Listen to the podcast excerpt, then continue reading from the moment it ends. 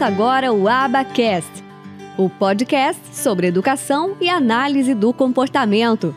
Apresentação: Michele Freitas. Um oferecimento do Instituto de Educação e Análise do Comportamento. E aí, tá tudo bem?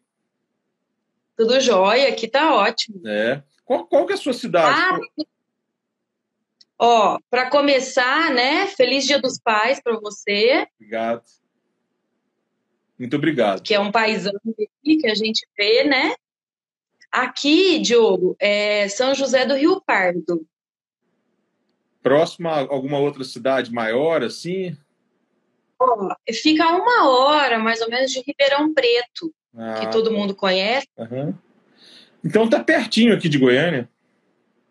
Ah, tá! mas, mas é perto de Ribeirão indo para Franca, ou indo para Jabuticabal, ou indo para São Paulo, assim? Não, é, aqui a gente passa por Mococa, não sei se você já ouviu falar Cajuru, e aí chega Ribeirão, né? Que é interior de São Paulo aqui. Uhum. Você tá vendo o sotaque lindo? Interior? É bonito mesmo. Mococa eu conheço. Mococa é onde tem o um campeonato de natação juvenil, né? Isso, é pertinho de Mococa, 20 minutinhos. Legal. E o porte da cidade qual é? Ó, Diogo, a gente aqui são 55 mil habitantes, mais ou menos, né? É uma cidade pequenininha. É, aqui tem muita. É, as pessoas conhecem muito por conta do Euclides da Cunha. Hum. E então tem várias comemorações. Até agora, agosto é uma data comemorativa aqui. Mas é uma cidadezinha pequenininha, né? Não tem muita coisa, não. Mas é São Paulo, né? Estado de São Paulo, as políticas públicas são melhores, né? É Estado de São Paulo. É, é interior de São Paulo. É, porque eu digo isso porque as políticas públicas no Estado de São Paulo são melhores, né, em linhas gerais. Uhum. Sim, não, você sabe melhor do que eu, né? é, sem dúvida. E aí na sua cidade você tem muitos profissionais que lidam com autismo, não só fonos, mas diversos? Olha, não, porque na verdade, assim, a, a cidade em si, nós somos sete fonoaudiólogas, né? É, só. E é difícil porque, assim, cada uma tem uma formação mais específica em alguma coisa, né? Mas, por exemplo, igual TO, né? Nós temos aqui atuante na cidade três. É, e uma, por exemplo, que trabalha comigo, que é a Aline, é, ela é de Mococa. Então, assim, ela vem todos os dias para cá. Então, é, é pouco, né? Não, quase, quase não tem. Muito pouco. Os cursos de formação em terapia ocupacional, acho que parece que deram uma reduzida, parece que tem menos do que do que fono, do que psicologia, do que educação física, fisioterapia. É, não, você não, você não acha. Por exemplo, aqui na cidade tem físio, tem faculdade de físio, então tem faculdade de psicologia, então tem uma, tem mais, né, profissional. Agora, é, fono e TO não tem. Então, assim, às vezes até é, os planos de saúde querem ter, né, e não tem condição, porque não tem ninguém que venha para cá, que, que, que aceite, que tenha formação mesmo, né? Então, é pouco, tá raríssimo agora. Ué, pelo lado profissional, pensando só no lado profissional, tá bom então, né? Sim, sim, né, né? É. Nós não devemos pensar só nisso, mas não, não é culpa uhum. nossa não ter os profissionais. Estão olhando é. por esse lado, é bom. É bom para você. É. E, e, e é você, é, e você trabalha com uma terapeuta ocupacional, mas qual tipo de profissional? Com mais algum ou só com a, só com a terapeuta? Não, agora, porque é assim, Diogo, eu trabalho, na verdade, aqui, eu tenho um consultório particular e trabalho na Unimed, dentro mesmo da, da Unimed. Então, é, lá dentro da Unimed, é, nós temos, sou eu, né, enquanto fono, a Aline, que é terapeuta ocupacional, e a Gabriela, que é psicóloga e terapeuta ABA também, né, analista de comportamento. Então, nós estamos, nós três, agora lá no mesmo setor é, com praticamente os mesmos pacientes. E dando e muito segurado, muita demanda? Olha, Diogo, é, eu, por exemplo, fico, fico bastante lá, né? Eu tenho agora É, em atendimentos lá, na verdade, é, são 37 autistas lá. Né? Ao todo, eu atendo, na verdade, 40, eu até anotei aqui, porque eu não tinha, eu perdi, ó, sabe que eu até perdi um. 43, eu tenho 43 pacientes com autismo. Então, assim, é uma demanda até que grande, porque a gente não consegue, é, isso porque a gente não consegue mais horários, né? Porque senão a gente teria mais. Então, para uma cidade pequena, até que tem bastante. E qual é a faixa etária? Ó, nós estamos com uma turminha de pequenininhos mesmo, sabe? Assim, de, da intervenção precoce. Então, a gente tem o mais novinho, eu, ele tem um ano e meio, e aí tem, né, de 9, 10, tem adolescentes, mas é uma faixa etária de 2, 3, 4 aninhos. Assim, a 80% deles estão nessa faixa etária. Entendi. E a maioria deles é verbal, não verbal? Ó, oh, é, a maioria é verbal. Tem alguns que não são, né? Mas a maioria é. Então, assim, é, na verdade, né, é, a gente trabalha com é, lá e aqui, em todos os, no meu segmento aqui, com avaliação também. Né? Então, acabam que chegam muitas crianças para. Porque a fono é a porta de entrada, né?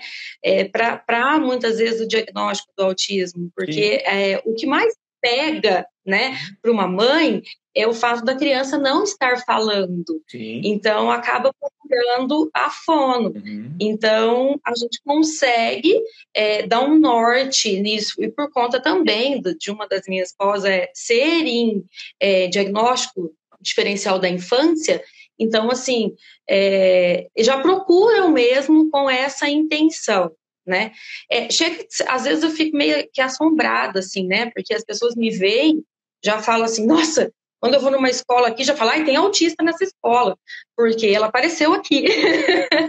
então, eu já associo isso, né, o nome da pessoa, a, a condição, e, de fato, é, eles procuram por isso mesmo, muitas vezes por conta é, do atraso de fala, e aí, dali, a gente vai no desenrolar, né, da, das coisas. Aqui em casa foi assim, né? Em 2000 e, e o Dioguinho foi diagnosticado em 2014, maio.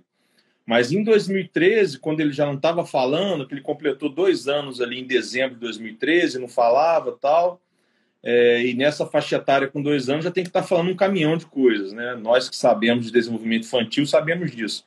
E aí o primeiro profissional que nós procuramos, nem sonhando em autismo, nem imaginando nada de autismo, é, foi uma fono. Só que nós não tivemos a sorte é, de cruzar com você ou com alguém como você aqui para levantar essa suspeita de autismo. Tá? Nós não tivemos essa sorte. Mas a maioria não, não realmente não tem, né, Diogo? Porque é, até a Michelle estava numa live anterior, né, com uma mãe, e a mãe estava comentando sobre isso, porque é, acaba indo no pediatra ou mesmo no neurologista e eles não têm essa, é, esse feeling ainda, é, não tem mesmo ciência para poder orientar e acaba atrasando muito o desenvolvimento, né? Então, assim, a mãe vai com a criança de dois anos que não fala, ah, espera, é, tá no tempo, ainda dá, e aí aquilo vai atrasando, porque na verdade a palavra do médico é do médico, né?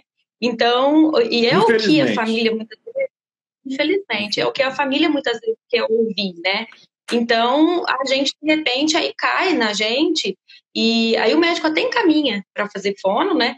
Por conta da, do pedido da mãe, muitas vezes, e aí chega na nossa mão, e aí a, a tipo assim, a notícia é, é, ruim, né? Naquele momento a gente que uhum. tem que acabar dando. Então, assim, é, não é fácil, né? É, muitas vezes, assim, louca, fui chamada de louca, de, né, autista é ela, eu sou mesmo também.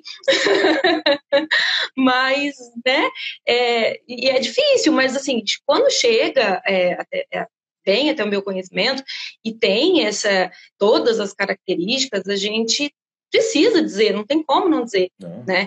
E, e, e, de um jeito, né, que muitas vezes delicadamente, mas precisa avisar, precisa alertar. Então, não é fácil, mas é, é necessário, né? Nem todo mundo é, acaba acontecendo isso, né? E aí eu recebo muita criança que assim aparece, vai para outro profissional, acaba fazendo um ano de terapia e viu que não realmente não, não melhorou, ou então né, tem alguma coisa está fugindo ali da, do que é convencional, e aí a gente vai ver, nossa, já está um ano, é um ano e meio, dois anos, e ninguém alertou essa, essa família. E infelizmente tem, né? Não, é. não tem como, hein? Tem. Ainda é muito precário. Tem. É, assim, eu até, o Grace, eu até, eu até compreendo que os profissionais que não estudaram muito sobre autismo ou que não trabalhem com autismo é, não levantem a hipótese do autismo. Eu até entendo isso, acho razoável.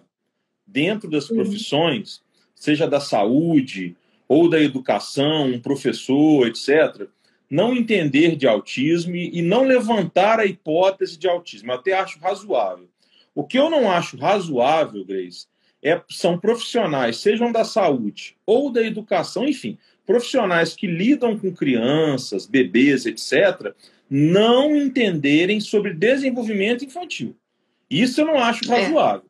Porque a partir do momento que você entende, tem na sua cabeça os marcos do desenvolvimento infantil em linhas gerais, quando uma criança pisa fora, tudo bem. Você não precisa falar que é autismo, que é TOD, que é apraxia. Ok, cada um na sua área, cada um na sua especialidade. Agora, é obrigação dos profissionais da saúde da educação, no meu ponto de vista, entenderem de desenvolvimento infantil.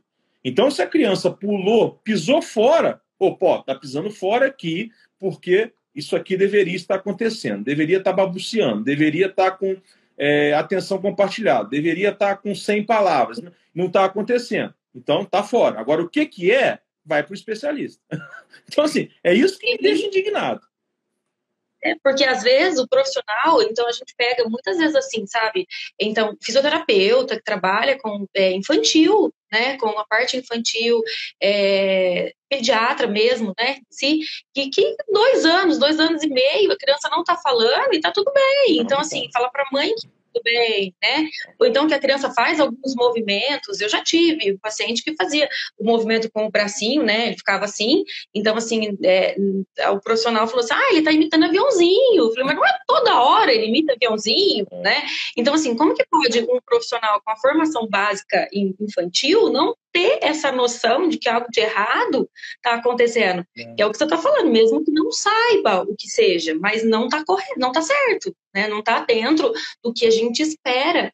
Então, é, muitas vezes a gente fala é, que a escola é um bom lugar para isso. Por quê? Porque a mãe vai até lá, acaba muitas vezes assim, chegando na escola e observando o filho com as outras crianças que estão, que tá, têm a mesma idade, e fala: opa, é muito, muitos casos que são assim, que a mãe olha e fala, opa, eu estou vendo que meu filho tem alguma coisa de estranho. Hum. E aí ela vem procurar e fala, olha, eu achava que era normal, porque é meu primeiro filho tal. Agora eu pus na escola e eu vi que não é porque os outros, os amiguinhos da mesma idade estão fazendo coisas e ele não faz. Então, assim, você entende que aí o profissional não falou e a mãe mesmo observou. Então, né, eu, eu também não entra na minha cabeça, eu fico muito possessa. não é que eu vou, eu tô atrás do diagnóstico, mas é porque, gente, né, tem que nortear essa, essa família, não pode ficar assim. Não, isso, isso aí que você está dizendo que faz é, é, é é uma função social dos profissionais da saúde. No código de ética de vocês, de certa forma, tem essa previsão, né? Não é que vocês têm que diagnosticar paciente do colega, intrometer no trabalho do colega, não é isso, mas, mas vocês têm que demonstrar preocupação, passar informação, alertar. Isso aí é papel de todos os profissionais da saúde, todos os códigos de ética das profissões regulamentadas têm, de certa forma, essa previsibilidade. Isso aí é, é responsabilidade social.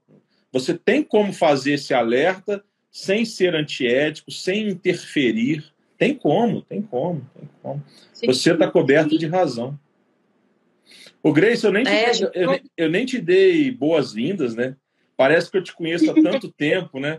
Eu nem te dei boas-vindas, eu nem falei seja bem-vinda. Eu e Michele estamos aqui muito felizes que você ter aceitado estar aqui com a gente, estamos honrados. Nem fiz todo aquele blá blá blá, mas eu quero te confessar.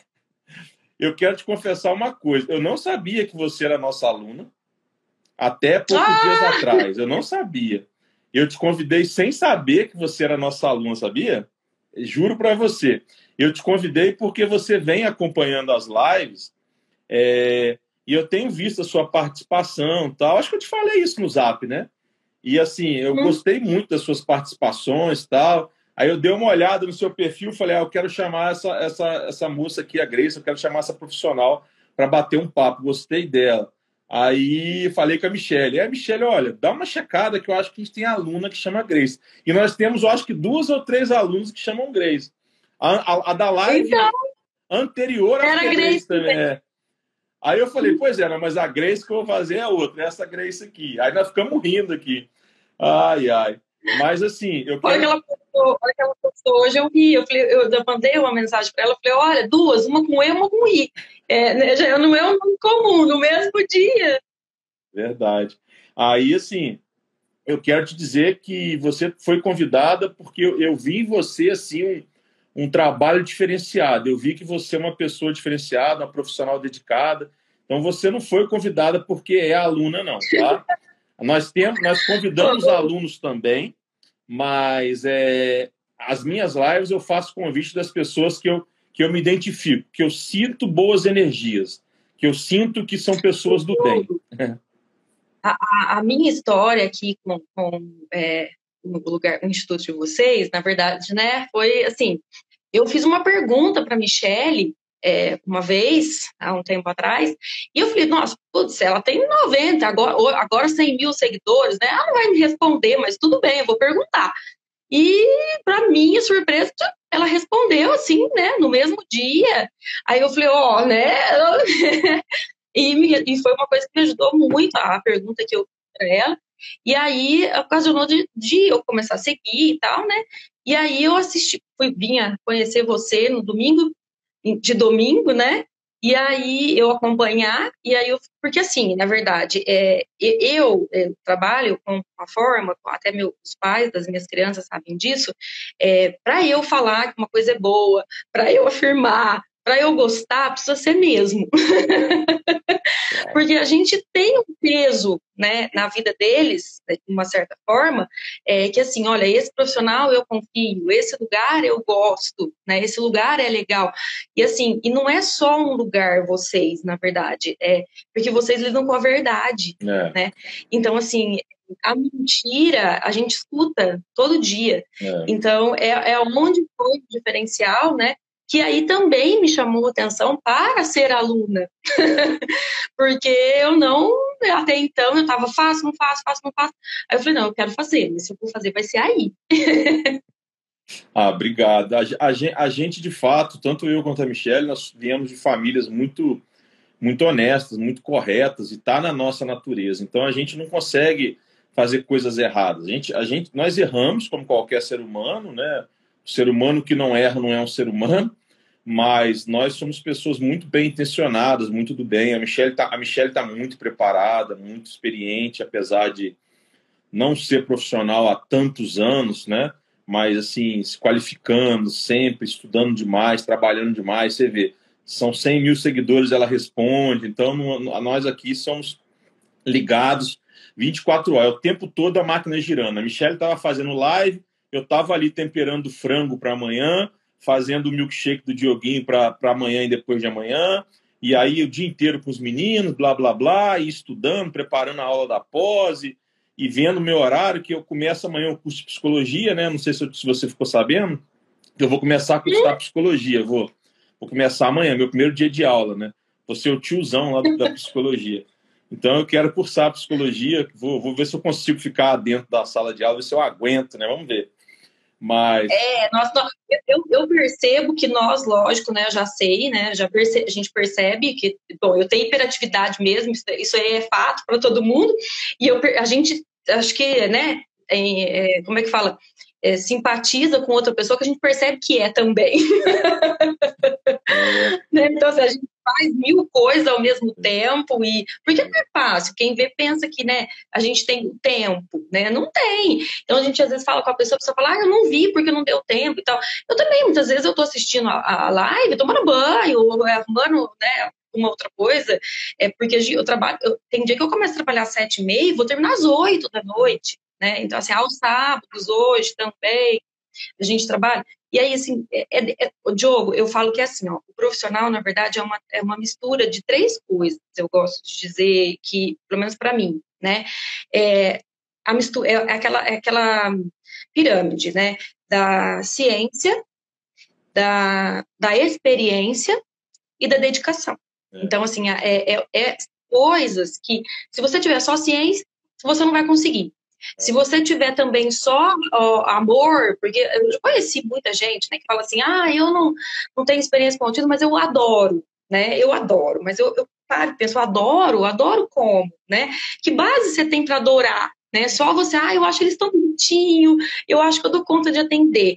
Então eu falo, ah, não, não, aí não vai funcionar, né? É. Porque é uma mistura de coisas. A gente tem que ter a base da, da ciência, a gente tem que ter a experiência, porque tem casos que realmente não são fáceis, e a, a dedicação, o amor, né? Porque senão não, não, vai, não vai funcionar.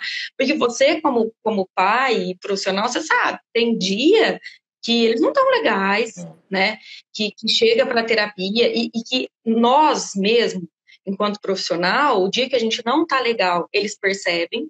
Uhum. E não é todo dia que a gente vai estar tá legal, mas infelizmente a gente também não pode, né? Ele, ele não tem nada a ver com isso. Então a gente tem que estar tá ali inteira naquele momento.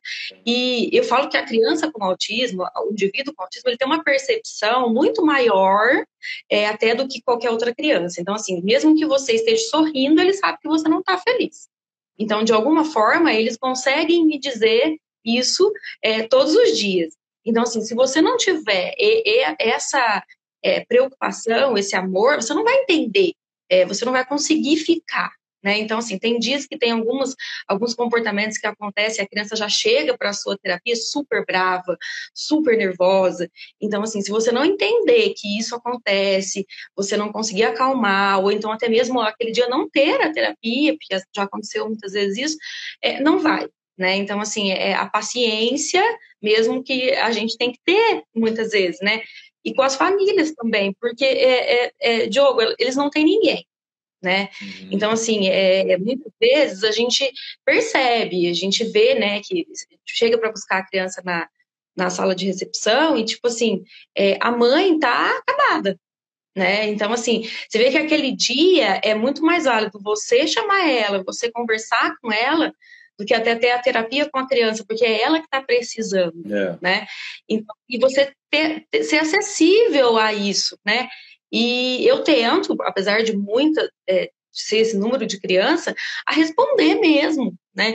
Então, assim, tem mensagem no Instagram, tem mensagem no Face, tem mensagem, eu respondo. Então, assim, elas sabem que se de repente aconteceu alguma coisa e precisou de alguém, eu, o que eu puder fazer para ajudar, naquele momento eu vou fazer.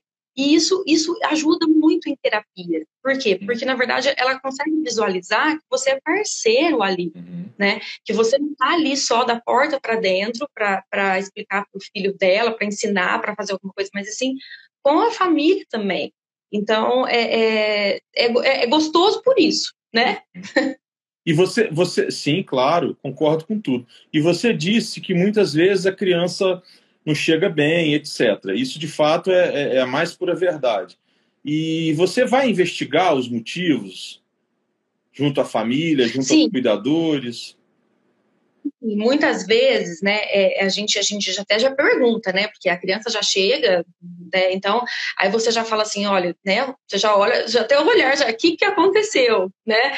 Então assim, aí a mãe mesmo que já está preparada já, já chega te relatando, né? Nossa, essa noite não não não foi bem, não dormiu bem, ou então a gente estava vindo aqui, né? E a gente está com um processo assim de uma menininha que assim é, tem um, um 1,99 perto da gente, e que é uma loja, né, de, de, de várias coisas, uhum. e ela, então assim, a mãe um dia saiu da, da terapia e levou ela até esse 1,99, agora, é, se ela passar em frente o prédio e não tiver lugar de estacionar, ela tiver que dar volta passar por esse 1,99, ela desregula totalmente, uhum. e, é, porque ela quer descer no 1,99, né, ela já, e aí ela chega lá totalmente, né? Aí, então, agora a, a psicóloga também está junto com a família, é, essa semana, traçando um plano aí para modificar essa situação, né? Uhum. Esse antecedente que está acontecendo, porque, de fato, são duas semanas que estão sendo, assim, bem difíceis uhum. nesse sentido. E nem sempre, né, Diogo, assim, na correria dos atendimentos, a gente consegue dar muito suporte para essas famílias. Então, assim, é, a gente até passou por uma reestruturação agora, pouco tempo, para fazer isso mesmo, para ter um tempo para poder estar tá dirigindo a essa, essa família, porque só as orientações que você dá em final de sessão, então quando é necessário chamar, a gente sabe que é pouco. É pouco. Né? É, então, assim, infelizmente, é, é o que tinha, né? Aí agora a gente está fazendo uma reestruturação para ver se consegue fazer isso, mas também é difícil com os pais pelo seguinte: muitos deles não têm com quem deixar o filho para ir conversar com a gente, uhum. né? Então, assim, é, nós estamos estudando uma forma de, de repente, a criança tá na terapia ocupacional, a mãe tá, então, comigo ou com a psicóloga, para dar esse, esse giro legal, mas também é difícil. E são, sim, é muito difícil. E são vocês três para todo o atendimento é, sensorial, fonodiológico e, e, e, psicológico dos segurados ou vocês três são só para autistas? É para vocês são para tudo? Então, né, a, de início, né, é, a gente era para tudo. E aí, como nós percebemos que a demanda foi subindo, porque assim, na verdade, eu, eu trabalhei, né, em APAI muito tempo, eu trabalhei 14 anos aqui numa escola de educação especial, que, olha, compensava você vir aqui um dia é, ver, porque é uma escola maravilhosa, tem uma estrutura que não tem, não tem mesmo, nem escola particular. E, e, eu trabalhei 14 anos nessa escola. E aí depois eu, há cinco anos que eu tô só, é, aí eu, eu, comecei na Unimed, e assim, há dois anos que eu tô inteiramente na Unimed mesmo, 40 horas, porque eu dividi essas horas com a escola. E aí nós pegamos a demanda toda, né? Então, assim, só que nós percebemos que a quantidade de crianças foi aumentando, foi aumentando, né? E aí nós tivemos que agora ficar só mesmo com os pacientes com autismo, porque senão a gente não dava conta, né? Então, assim, essa, essa foi parte dessa reestruturação agora, que é recente, um mês, dois meses. Então, assim, para ficar só com esse tipo de paciente mesmo. É, talvez tenha muita, é, talvez tenha um pouco a ver também com as recentes alterações da ANS, essas coisas, né, que tem que aumentar o atendimento ilimitado, etc. Então, se talvez seja um pouco por isso também, né? Então, se precisar de uma, se alguém chegar precisando de uma fono que não é autista, é outra fono que atende. Sim, a partir desse mês, sim. Então, assim, porque a gente faz as triagens, né? A gente acaba socorrendo os casos, uma coisa aqui, outra ali, mas nós conseguimos direcionar, né? Eles conseguiram, eles conseguiram ver a importância que tinha, deixar a gente só para esse público e direcionar para outros, porque na verdade aqui nós somos quatro credenciadas, né? Então tem as outras opções para poder estar tá mandando, né, o, o cliente de fono. Isso, Entendi. isso. Então é você dentro da Unimed mais três fora. Isso, mas sou eu e mais uma, né, dentro, ah, tá. que atende o público geral, é, e duas fora. Entendi. Ô, Grace, então, é, vamos imaginar o seguinte, um pai, um pai, se ele, o filho dele é segurado da Unimed, provavelmente o pai também é, certo? Provavelmente Sim. o filho é dependente, o pai é. Às vezes tem um avô tal que paga, mas vamos imaginar o exemplo mais comum. O pai é segurado, o filho é dependente. Desses 50 pais, né, você falou 50 e poucos, eu vou arredondar para 50. Desses 50 pais que têm os filhos sendo atendidos pela Unimed, imaginando que todos sejam segurados também, quantos deles procuram psicoterapia junto à Unimed? Então, é, é, Diogo, é, eles na verdade não procuram, né? Então, assim, é uma das coisas que a gente conversou nessa última reunião que nós tivemos para mostrar a reestruturação do serviço mesmo, a necessidade do acompanhamento da família, né? Então, assim, nós conseguimos também uma psicóloga que trabalha lá dentro com a gente, mas que na parte de adulto, né, que, que vai estar trabalhando frente a esses pais mesmo, assim, especificamente com esses pais. É. Só que, para nossa surpresa, né? Então, assim, foi falado nesse dia, olha, nós podemos fazer grupo, quem não sentir vontade pode fazer é, individual, né? A gente já tem uma família que está sendo inteira acompanhada, é, que melhorou muito, né? claro. né? É, em todos os sentidos, assim, a criança, mas para nossa surpresa, qual foi a procura? Quase nada. né? Então, assim, ainda tem muita resistência, né? De, de, de, de pensar num tratamento para a família, porque. E tem também a dificuldade em si de, de onde deixar a criança para a família ir. Né? Então a gente também tentou casar com essa mãe, acontece isso, enquanto a criança está na TO, é. a mãe está na terapia. É. é. na terapia.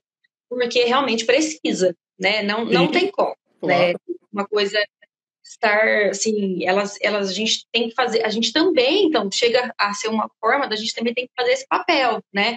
Porque assim, tem muitos pais, né? Até tem um, um pai que é homem, muitas vezes é, é, chega para terapia trazer a, a, filha e ele fala assim, eu posso conversar hoje, por favor? Então, assim, é aquela necessidade que ele, enquanto pessoa, tem né? Então, assim, é o que eu, eu falei, eu converso, sim, né? eu posso tentar te ajudar nesse momento, mas não sou eu, né? É, é o profissional é, que tenha a capacidade para isso. É então, foi onde nós fomos estudando. É diferente, não tem sentido, né? Eu posso acolher ele naquele momento. Porque ninguém que chegar para mim com uma, é, um desespero não vai ser acolhido. Isso, isso é meu, isso é do ser humano meu. Ah, então, assim, mas profissional, né? Ele vai precisar ser amparado pelo profissional da área. Então, assim, foi onde a gente também viu a necessidade de estar tá fazendo esse serviço. E é impressionante como assim a criança melhora muito, porque Diogo é, tem que estar tá, estar tá bem, né? Você, tem que estar tá bem, você tem que estar tá feliz para alguma coisa evoluir. Então assim é muito difícil, porque assim, você pega a família no início, a família está muito é, bagunçada né? Porque é o diagnóstico, então, assim, sempre tem alguém na casa que tem mais dificuldade de aceitação, e aí muda toda uma rotina familiar. Então, é, se eles, a hora que você consegue colocar para essa família a necessidade que tem dela estar sendo acompanhada também, a coisa flui, né? Completamente, porque uma mãe bem, ela vai cuidar melhor do seu filho, né? claro. né? E é difícil. É, nem todas ainda estão, né? Com essa aceitação, assim, de... Por isso que eu te perguntei, porque, assim, é, a estimulação da criança junto aos terapeutas, ela é tão importante quanto é a, a, o tratamento da saúde mental dos cuidadores, responsáveis legais.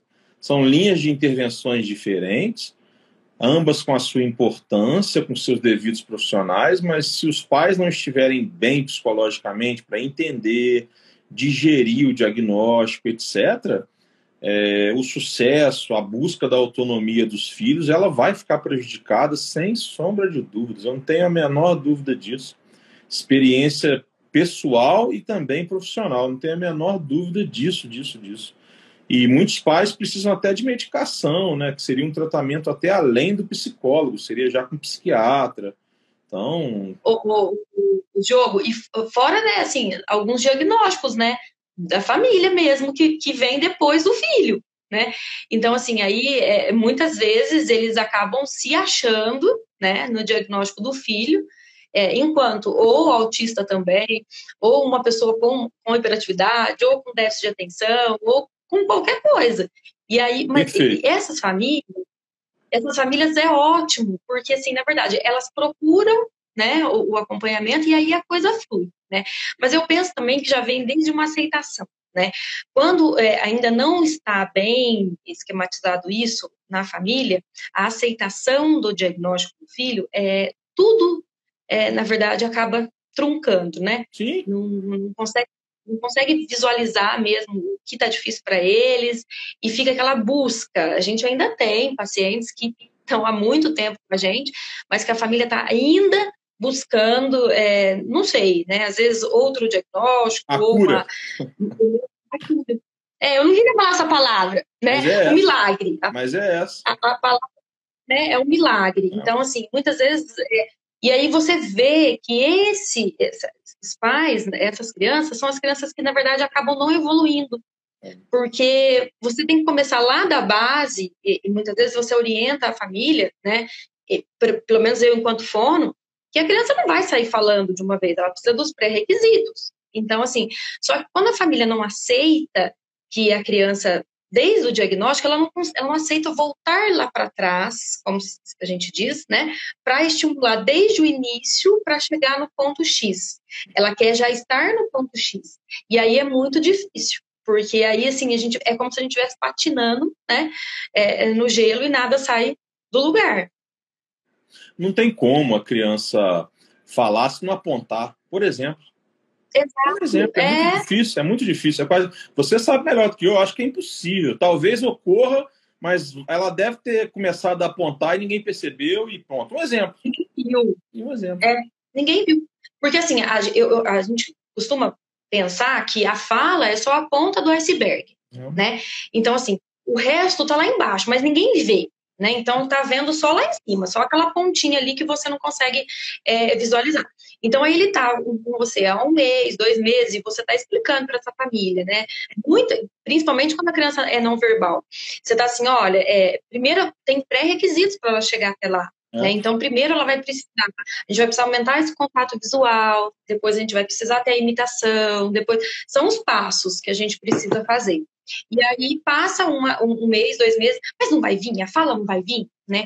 Mas não vai vir, não vai vir, porque assim, eu tô falando para você que a gente precisa começar com o contato visual. Eu tô te passando as orientações para a gente trabalhar isso, e aí, e você tá me dando que retorno, né? Você acha que é bobeira trabalhar isso? Muitas famílias acham que é bobeira.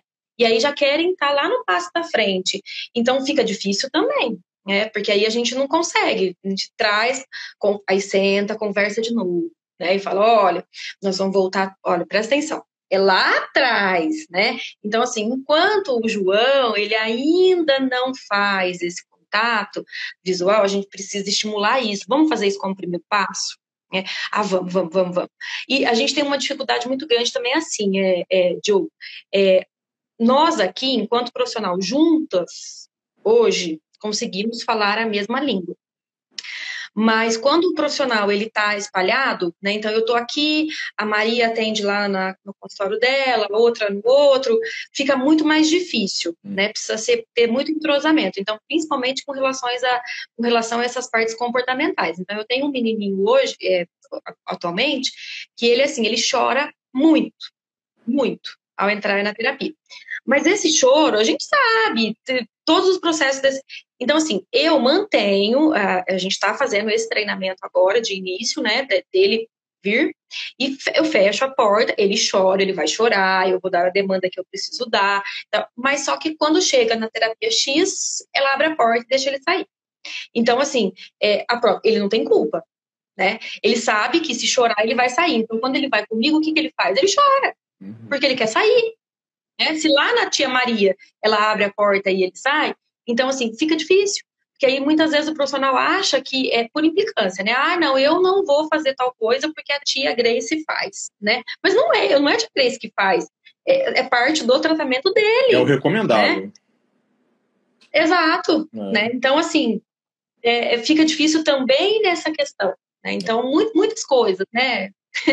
e, isso, e isso juridicamente, claro, e é, é, essa questão de, de não haver a comunicação e um, um profissional ou outro é, está, de certa forma, violando o que é mais recomendável, isso juridicamente é até uma afronta legal. Eu acho até que eu quero deixar, eu acho importante deixar esse registro, porque na lei do direito dos autistas há uma previsão legal de que é direito dos autistas o tratamento multidisciplinar, o tratamento né, integrado. Então, se existe alguém na equipe que está destoando sem nenhuma fundamentação legal para destoar, indo é, ao encontro daquilo que é o recomendável, esse profissional está até cometendo uma infração legal, né? Está até violando uma norma. É, é bom que isso seja dito, aproveitando a sua deixa, para quem sabe uhum. essa pessoa, essas pessoas que assim fazem, pararem com isso e, e entenderem que não é implicância, não é ninguém querer impor o jeito. É, é o jeito mais recomendável. Façam reuniões, coloquem as cartas na mesa, coloquem os fundamentos daquilo que defendem e cheguem a um consenso e a partir do momento que chegarem a um consenso, sigam. Porque se não seguir, Sim. estão violando legislação federal, né?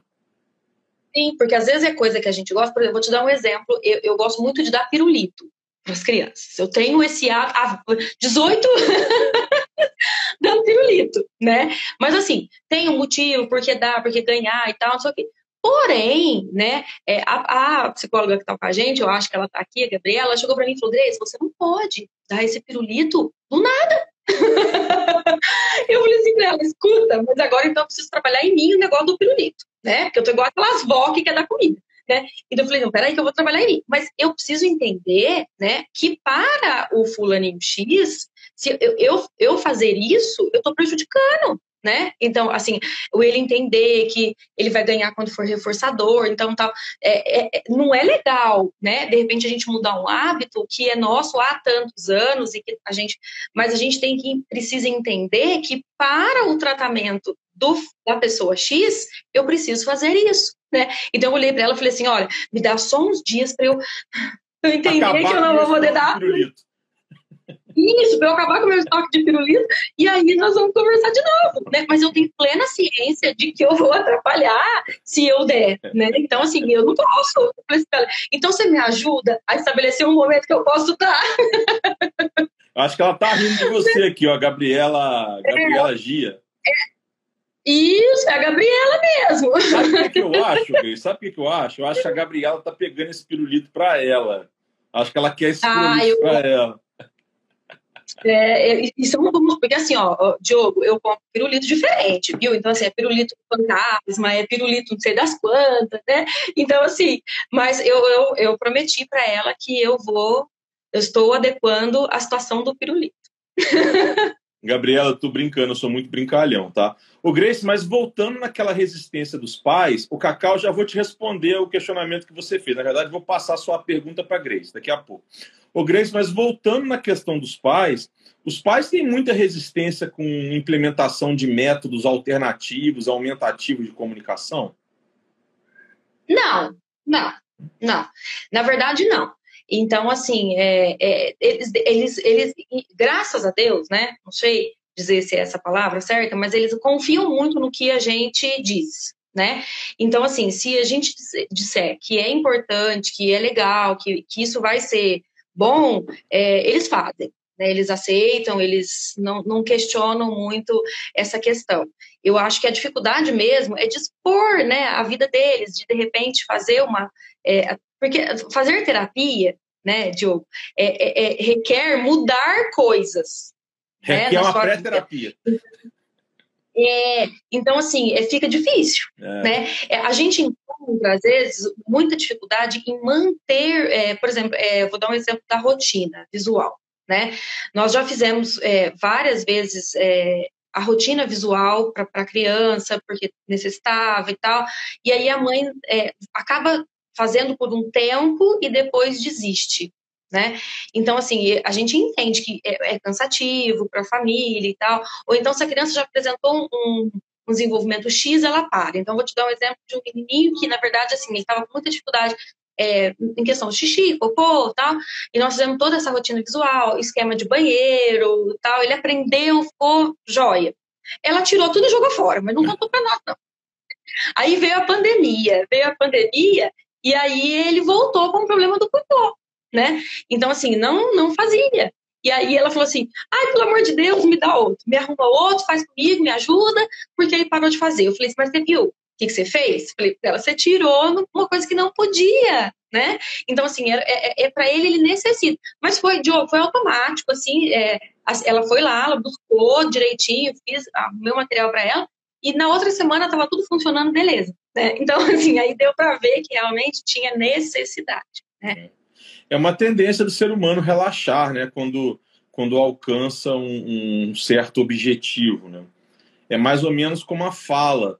É, a, os pais, eles ficam muito angustiados, ansiosos pela fala. Eu fiquei também, e de fato a gente tem que ficar, e ficar muito feliz quando ela vem. Agora, depois que ela vem, os problemas não acabaram, né?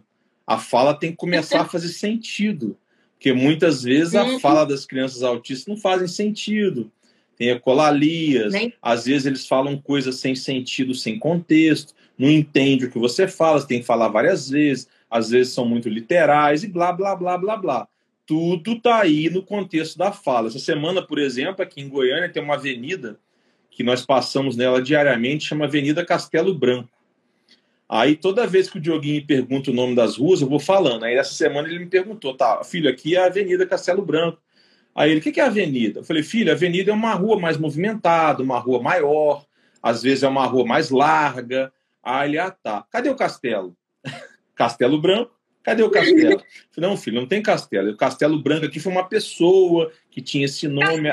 É. Aí ele tá, cadê o branco? Cadê o... Então, assim, então, assim, é, é, e isso tudo tá nesse processo de fala, porque às vezes os pais, nossa, a fala veio, mas não senta para conversar com o filho, não busca entender como que o filho se comunica, como que a fala faz sentido para o filho e fica estagnado. A fala fica estagnada, tá, ele está falando, papai e mamãe, mas beleza, ele está com 15 anos e está lá falando sem sentido, porque ele começou a falar com é. 3 ou 4 e você não pegou essa janela de 4, 5 até 10 e aproveitou para entender que ele fala diferente, que o Diogo fala diferente do Benício. Que o Benício entende tudo, já o Diogo entende tudo do jeito dele. O Benício entende tudo do, do, seu jeito, o Diogo entende tudo do jeito dele. E você, pai e mãe, tem que entender Diogo e Benício. Então, é, isso, isso, é muito importante, não é, Grace? Sim, porque, Diogo, a gente recebe, às vezes, algumas crianças, elas chegam mais tarde para a gente, essas crianças, as falantes, né? Chegam mais tarde. Mas, é, então, assim, aí você vê uma criança de 5 anos que, assim, fala muito, né? Aí a, vai conversar com a mãe, a mãe fala assim, nossa, mas fala, fala sem parar. Fala sem parar. E aí você está conversando com a criança, você está ali, né? Oi, né? Você fala, qual é o seu nome? É, os dinossauros estão num planeta chamado. É, sabe o um negócio, assim, né? E aí você fala assim, é, não, ele fala o tempo todo. Inclusive, ele fala inglês, né? Ele fala russo, ele fala espanhol, né? Ele não tem problema, não, para falar. Então, assim, mas você não consegue trocar, é, não tem diálogo, não tem, não tem. É, né? Não, ele você entendeu? Então, é, a fala não está funcional. Exatamente. Então, assim, você fala que adianta ele tá falando esse repeteco, né? Muitas vezes é, é aquela é, muitas vezes tem a ecolalia já imediata, tardia, ou então né, a estereotipia de fala, que é falar coisas de desenho que ele viu já não sei quantos dias. Então, às vezes você está falando é, sobre coisa X e a criança está lá, né? Mas o porquinho fez, ela olha para você e faz, né? As galáxias estão, que ela assistiu no desenho. Então, assim, é, e aí você fala, meu Deus, ele é super inteligente. Ele é inteligente, mas acontece que não está adequado aqui agora. Né? Então, vamos conversar sobre. Eu não gosto muito, é, muito não, não gosto nada, né? De paciente robozinho. Então, assim, tem muitas crianças que eu, eu acabo recebendo mais velha, que são robozinhos, né? Então, assim, que são treinados até por alguns terapeutas, assim, a responder robotizado, a, a fazer coisas, sabe? Isso para mim, e aí a família chega e, inclusive, enfatiza isso, né? Fica muito assim, João, fala pra tia, fala pra tia as bandeiras é, dos estados, não sei o quê, não sei o quê, não sei o quê, não sei o quê, não sei o quê. E a criança fica falando, falando, falando, falando, falando, falando, e eu tento conversar e nada sai, né? Então, assim, eu falo, gente, é, eu entendo que é uma coisa boa que a criança fez, né? A gente tem um momento de valorizar, mas é, até que ponto isso para a fala está sendo interessante? Nenhum. Nesse momento, nenhum. Exatamente, exatamente isso. O Grace, a, a Tâmara está fazendo um relato aqui de um mau atendimento de um pediatra que acha que é normal a criança com três anos não falar. É... E você vai lendo aí para mim que eu não vou mexer aqui para não tirar o negócio do lugar. Não, tá tranquilo, eu, eu, faço isso com o maior prazer. A Elisandra está perguntando qual é a idade, eu imagino que seja do meu filho. O Diogo Filho tem nove, Benício tem sete. O Diogo Filho faz dez em dezembro. É... A Léo do Tel, tea.mo.léo está elogiando, falando de questão de antecedente reforçador, adorou. E aí a Cacá, Grace, a Cacá falou assim, ó. Na, a Cacá falou quando você mencionou aquela questão da criança chorando no consultório e tal. Aí a Cacá fez a seguinte ponderação. Ela não está fazendo de forma pejorativa, tá, Grace? Bem, Mas se a criança chora demais e não existe rendimento visível, por que impedir a entrada do pai, mãe, até criar o vínculo? Isso tem no ABA? Eu vou te explicar agora é, né, é a questão dele em particular que acontece isso. De início, é, o pai e a mãe entravam. Então, assim, a mãe não adiantava muito, porque se a mãe entrava, ele chorava muito, né? E o pai também. Então, assim, de início ele ficava bem com o pai dentro da terapia, então eu acho que o pai ficou, se eu não me engano, uns dois meses, porque eu não tenho esse impedimento, né? A partir do momento que é, a criança não está segura, é, é, sempre feito dessa forma mesmo. Entra o pai ou a mãe, aquele que leva a criança, e aí quando a criança vai sentindo, eu vou sentindo que a criança está deixando, está tranquilo, o pai vai saindo, fica por ali, por perto, abriu a porta, muitas vezes a porta fica aberta para olhar que o pai está ali fora. A hora que deu essa segurança, essa certeza, a gente realmente tira é, ali de cena e a criança já está legal. Uhum. Mas ele não né? Então, assim, e aí, com o pai junto, ele ficava bem. Porém, este pai não pode é, mais comparecer por conta de trabalho, de horário e uhum. tudo mais. Então, assim, uma das coisas é, boas foi assim ele não ir mais de carro, porque nós percebemos que quando ele ia de carro, é, ele queria muito, ele gosta muito de passar, passear de carro, é muito, é muito bom para ele isso. Uhum. Então, assim, ele queria e pediu o carro o tempo todo e chorava, pediu o carro o tempo todo. A mãe passou aí de ônibus, então, assim, aí ele já teve um grande ganho. Ele começou, ele, ele não entrava na terapia, né, sozinho e tal, ele passou a entrar sozinho. Então, agora, assim, ele fica 15 minutos legal é, sem chorar nem nada. Depois ele começa, né, a, o, o, choro. Então, assim, porém, ele é uma criança que só está sendo acompanhado comigo lá no setor. Ele faz é, o acompanhamento com os outros profissionais fora.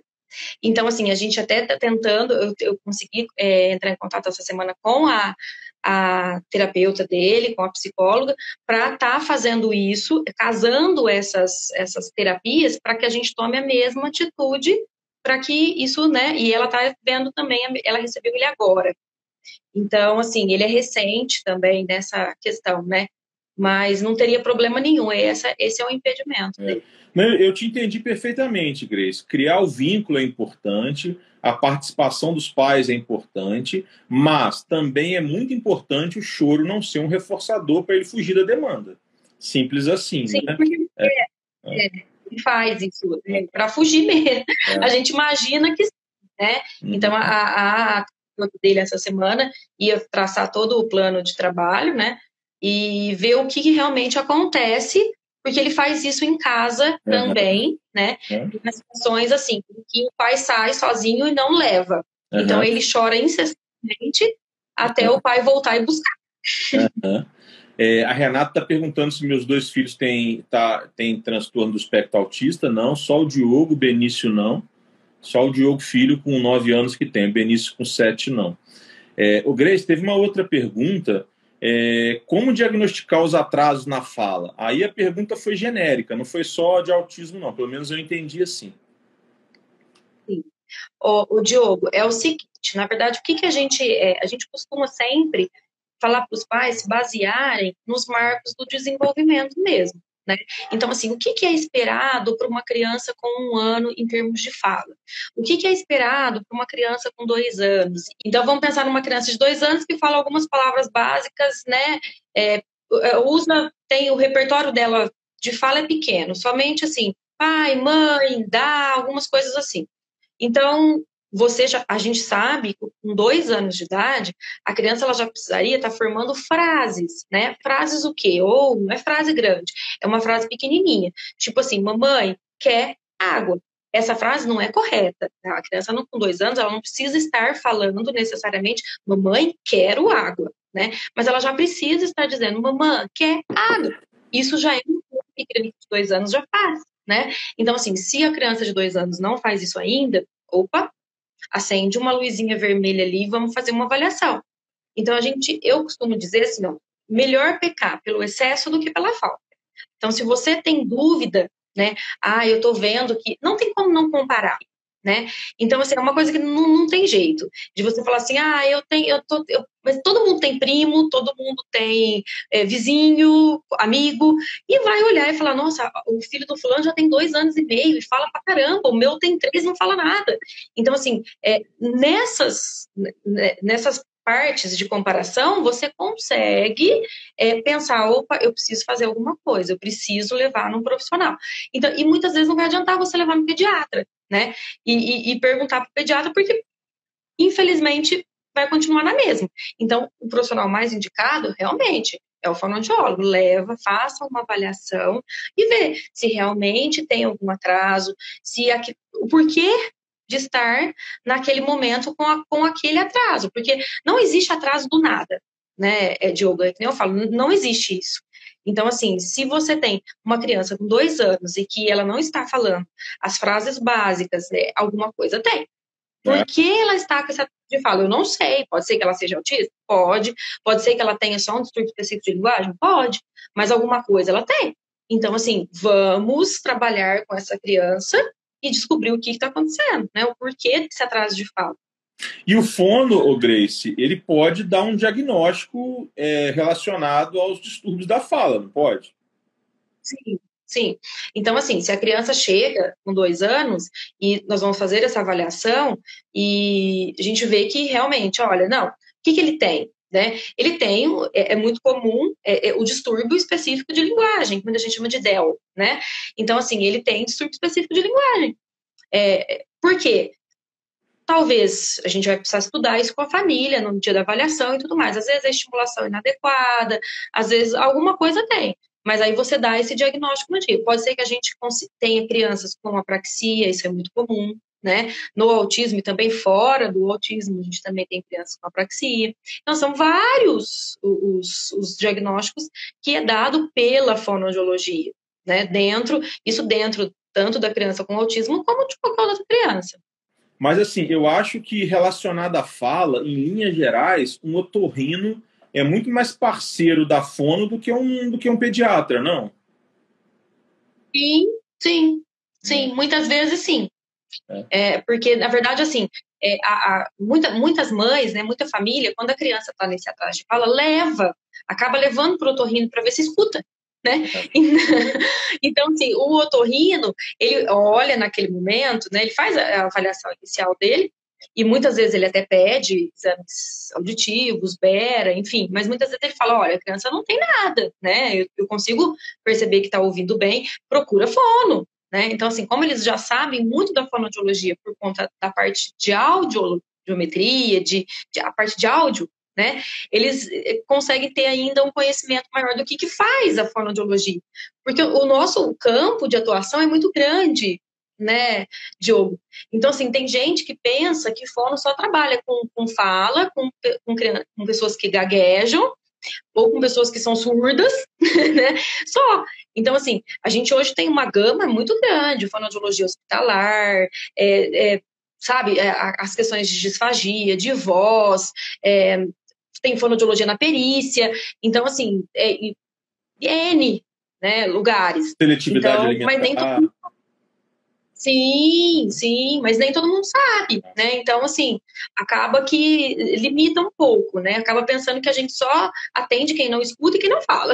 É, porque o, a, a, a, o problema na fala, ele pode ser neurológico, ele pode ser mecânico, sim. Não é? Ele pode ser mecânico, ele pode estar ligado à audição. Eu estou falando assim, sim. a grosso modo, de forma bem singela, né? E aí, se os é. pais não têm essa noção, é que um problema na fala ligado à audição, opa, eu tô rindo. Um problema na fala linguado, ligado, linguado, ligado à neuro, parte neurológica, opa, neuropediatra, neurologista. E assim nós vamos, né? E, e, Tem uma dificuldade aqui também, Diogo, de neuro né, infantil. A gente não tem é. na, na, eh, praticamente na região, né? Então a gente tem uma é, que, é, que é uma que socorre muito a gente que, que além de ser neuro infantil entende pra caramba de autismo, né? Então assim, só que ela não dá conta, não. né? Não, não, tem como, né? Então assim, existe quebra-galho, né? Aí você pega o profissional que é neurologista para atender. Ah, ele é neuroinfantil? Não, mas ele atende. É. Ah, ele é psiquiatra infantil? Não, mas ele atende, é. né? Então, assim, só que esse ele atende, muitas vezes também atrapalha. É. né? Porque, assim, acaba é, é, comendo bronha, vamos pensar assim, não fazendo coisas que, que poderiam ser feitas naquele momento e que também ele não encaminha, né, para um neuroinfantil, que aí nós vamos ter mais próximo é, Ribeirão Preto, é São Carlos, né, que, que a família tem que viajar para ir até o profissional. Então, fica também, também fica difícil, né? É uma questão que também é complicada. Eu acho que falta um pouco de, sei lá, é, eu vou dizer, porque eu sempre digo, humildade aos médicos de entenderem que os demais profissionais da saúde, dentro das suas competências, são até melhores do que os próprios médicos. Cada um dentro da sua competência. Né? Então, se os médicos não veem isso, fica difícil e prejudica todo mundo, prejudica todos os pacientes. Porque, como você disse, né? Você tem um neuro quebrando um galho. Quer dizer, quebrando um galho. Se a criança não fala e ele não detectou nenhum problema neurológico, já fugiu da competência dele. Ele tem que encaminhar é? para o otorrino, encaminhar para a fone, ponto final. Tem conversa. Ah, eu não conheço ninguém, eu encaminho, você se vira. Mas está encaminhado. Né? Então, é, é, E isso juridicamente, no ato médico, que é a lei que regulamentou a, a profissão do médico, está é, bem expresso que o médico tem as competências X, Y, Z, H, J, W, etc., ressalvadas as competências dos demais profissionais da saúde. Então, se os profissionais da saúde, principalmente os médicos, não entenderem a importância da, do fono, do TO, do psicólogo, etc., do psicomotricista, etc., cada um na sua área, que não tem grau de importância, principalmente nesse mundo do autismo, isso dificulta demais o trabalho. Eu vejo isso demais. Converso isso muito com médicos amigos, parentes, tem prima, etc. Então, assim, eu sinto isso neles, né? Essa, essa fono, fisioterapia, ah, né? Ah, o ortopedista, o ortopedista já enxerga melhor a importância da fisioterapia, por exemplo. Agora, o neuro, o psiquiatra, eu sinto muita dificuldade nisso, pelo que eu vivo, pelo que eu escuto e pelo que eu vivi e pelo que eu converso até com, com amigos. É, a, a, a, Elma, a Elma está perguntando se o Bera é fundamental para indicar o autismo. O que, que você acha disso, Grace? Diogo, não. A minha, eu, Grace, tá? Então, assim, ó, porque é, é, as pessoas costumam dizer assim, ó, ah, o diagnóstico do autismo é um diagnóstico difícil. Não é um diagnóstico difícil. É um diagnóstico difícil para quem não sabe fazer. Então, assim, é, né? É, claro. É, é uma coisa que, então, assim, tem, tem, muitas vezes que a gente vê a criança, a criança entra no, no, já no consultório e você já sabe, né? Já sabe do que se trata, porque tem muitas vezes, 18 anos trabalhando com eles, não tem como. Tem uma mãe que fala assim: eu tenho medo quando você olha. É, eu porque você vai achar. Eu falei, mas é porque a gente, né, já tem um tempo fazendo isso, a gente tem uma visão. Então, assim, é, e você consegue, na hora que a criança entra, você está conversando com a família, a família relata, e a família muitas vezes fala assim: ah, é a impressão que eu tenho é que ele não ouve, porque eu chamo, ele não olha, né? Então, assim, acaba indo para o neurologista e um dos, dos, do que o neurologista pede, uma das baterias das coisas, é o BERA, para descartar possibilidades auditivas. Porém, quando você conversa com essa família, a família fala: olha, eu fiz o teste da orelhinha, tudo tranquilo. Eu costumo fazer uma pergunta básica. Eu falo: olha, ele assiste, ele gosta de assistir desenho? Ah, ele gosta, ele adora assistir a Peppa. Eu falo, ótimo. Então, assim, ele tá lá na cozinha e você liga a Peppa lá na sala, o que, que ele faz? Nossa, ele corre. Ele escuta, Diogo. Claro, lógico. Né? então, assim, o Vera é um exame, se você puder fazer, se você quiser fazer, para descartar alguma outra coisa que pode ter alguma comorbidade. Mas ele não é fundamental para dar o diagnóstico de autismo. É. Né? Não é. Assim como eletroressonância, nenhum deles é. O problema é que vai ao médico e o médico pede isso tudo como é, pré-requisito para o diagnóstico, uhum. né? E não é. Isso daí seria um complemento para você saber se existe algumas outras coisas, porque o diagnóstico ele é, não adianta, o diagnóstico ele é comportamental. Ele é né? clínico, né? Então, ele é clínico, Ah. não adianta. Então, eu não considero um pré-requisito, né? Eu de também suma não. importância que a criança faça o BER. Mas eu já fui muito, ta- muito é, assim, taxada por isso, entendeu? Porque muitas vezes eu falo para as mães, é, tem mãe que corre de medo e fala, eu não quero fazer porque tem que sedar, é, não, mas eu tô desesperada, porque enquanto eu não fizer eu não vou ter esse diagnóstico. Eu falo, gente, mas é uma idiotice isso, É. né? porque não tem sentido. Dioguinho nunca fez, nunca deixei fazer. Lá no começo, é, foi solicitada, a Michelle é mais, é mais investigativa do que eu, digamos assim e tal. A Michelle, ah, não, não vai fazer. Se tem que sedar, não vai fazer. E ponto. Hoje a, gente vê, hoje a gente vê que não precisava, que, não, que foi bom não ter feito, teria sido um desgaste desnecessário, uma bobagem.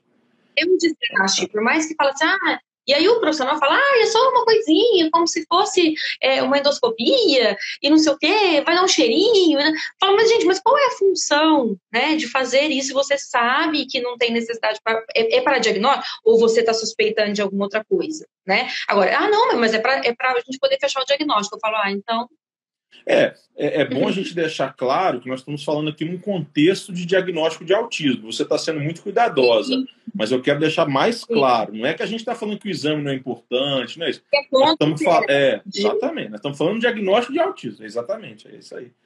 É, o Grace tem uma pessoa que pediu para você falar do prompt. Olha, Diogo, não trabalho com prompt. Entendi. Então, não, não sei dizer, não sei te responder essa Não, questão. não tem problema, você está correto. Deixa eu ver a pergunta dela, porque eu já passei, ó. Ela está falando, é a Renata, ela prompt você faz. Bem, a Grace acabou de falar que não faz. O que você pode nos falar a respeito? A Grace não quer falar porque ela não trabalha. Tenho curiosidade. Bem, então, Até então, né, do que eu leio até hoje, existe até um fono na. Ele fono, ele é homem, que é raríssimo ter isso. Ele, o Instagram dele é super fono. É, eu acho que, se eu não me engano, não sei nem o estado que ele é, mas ele usa, é, ele faz uso do prompt e os resultados são muito bons, não tenho que dizer, mas não é uma realidade minha, né, aqui. Ah, não, legal. Não, então, assim, você que perguntou, acho que é Renata. É, não, não é Renata, peraí. Deixa eu voltar aqui. Foi a. É, foi a Renata. Então, Renata, vai lá no Superfono, que é a dica de perfil do Instagram que a Grace deu. Eu, eu vou lá também dar uma olhada depois, obrigado. É. E, e eu também não vou responder porque não é minha área. Eu já li sobre esses exames todos um pouco, mas eu não vou não vou responder isso aqui É. não, tá, Renata? Mas no privado, depois, eu posso conversar alguma coisa informalmente. Tenho certeza que a Grace informalmente responde alguma coisa no privado. Agora, em público, assim, é, é complicado. né? A gente fala uma coisa que a gente não entende muito bem no trabalho. Você tá, você tá certinho. É, Bem, a Elisandra está perguntando: é um exame é, EEG, de- detecta o autismo para criança ainda sem diagnóstico. Conhece esse exame? Não. Ah, não. Né, Na verdade, será que ela está falando do, do eletro, né, que é o EEG? Pode ser. que, é. que geralmente É, que é a sigla usada, né? É. é, que é a sigla usada, porque muitas vezes a gente acaba pedindo isso, né? Pede o, o BERA, pede eletro, pede ressonância, porque é, é um, é um é, eles vão uma escadinha, Uma né? Pra- escadinha. muitas vezes também para ser liberado pelo plano de saúde, eletro, depois é, tomografia, depois ressonância, e aí vão pedindo. E no eletro, não. O eletro, se for o eletro, né? Ele vai o quê? Ele pode ser muito útil em casos de crianças que apresenta crise convulsiva. Então, já é outra coisa. Né? Então, às vezes, a família chega para consulta com o neurologista e não é só é, é, sinais de autismo. A criança está também apresentando essas crises convulsivas e aí o médico pede. Então, assim, aí a, é- a necessidade é grande, porque ele precisa ver como é que está funcionando aqui. É claro, aí é outra comorbidade, é outra questão associada, mas é outra, né? Sim, então muitas vezes justifica a parte do neurologista pedir muitas coisas por conta dessas comorbidades, É, né? Porque muitas vezes tem tá associado mesmo, né? uhum. Ô, Grace, você falou que os planos estão pedindo esses exames, não estão aceitando só o diagnóstico de autismo clínico, é isso? Eu entendi bem? Assim, ó, o, o próprio neurologista acaba pedindo esses exames para poder dar o laudo Hum, diagnóstico, né? Mas, na verdade, os neuros quebra galho, né? então, assim, e acabam pedindo, porque geralmente a coisa funciona assim, Diogo. Eles acabam chegando pra gente é, para terapia, porque não fala, ou por, por, alguma outra questão. Aí a gente levanta essa hipótese. Eu, por exemplo, a gente costuma, costuma aplicar um teste, é, um teste não, um protocolo de, de rastreio que chama Proteia R, você já deve ter ouvido falar, tá. né? Mas, assim, muitas vezes é por conta de parte burocrática mesmo, né? De ter uhum. ali uma coisa, porque a gente já tem a visão da criança, uhum. às vezes no primeiro dia que ela chega lá, e aí a gente consegue fazer esse, essa avaliação. Até o Proteia R, ele tem uma falha em si, que ele não tem nenhuma parte dele que avalia a parte sensorial. Uhum. É, para, para se fechar um diagnóstico. Então, com, no início, com, a chegada da, da PO, da Aline, é, eu falei para ela, eu falei, vamos fazer também uma parte de terapia, é, da, uma parte sensorial nessa avaliação, né? Uhum. Então, assim, quando eles passam comigo para fazer o Proteia R, já automaticamente passa com ela para fazer essa avaliação do perfil sensorial. E aí, quando termina essa avaliação, a gente faz esse relatório, dá essa devolutiva para a família e pede para a família procurar o neuro o profissional para fechar esse diagnóstico, porque nós não podemos, né, fazer isso, é, não tem peso judicial no uhum. nosso laudo, nosso diagnóstico. Então, assim, aí acaba indo para o médico, e aí o médico faz uma saga lá com a família, né? Aí pede Bera, pede eletro, pede isso, pede aquilo, e aí já foi com esse nosso relatório de avaliação, aí vai mais, eu acho que seis, sete meses para poder fazer isso, porque tudo isso demora. Então, tem criança, Diogo, que fica dois anos, eu acho, eu não me conformo com dois anos para se fechar um diagnóstico. Entendeu? Não. Porque assim, não é que a criança não vai ser trabalhada enquanto isso, mas o, o diagnóstico ele dá os direitos para a família, ele vai nortear os profissionais que vai atender, né? Porque assim, tipo assim, eu posso ser atendido por qualquer forma? Posso, mas meu filho, ele tem autismo, eu, eu, eu quero que ele seja atendido por essa, e assim pela psicóloga, e assim pela TO. Então, assim, por isso que eu brigo muito por, por questão de diagnóstico, é, é, é esse o, ponto, né? Uhum. E aí ele vai ter todos que ele que, que seu filho precisa, é BPC, você sabe isso daí, né, de muito mais.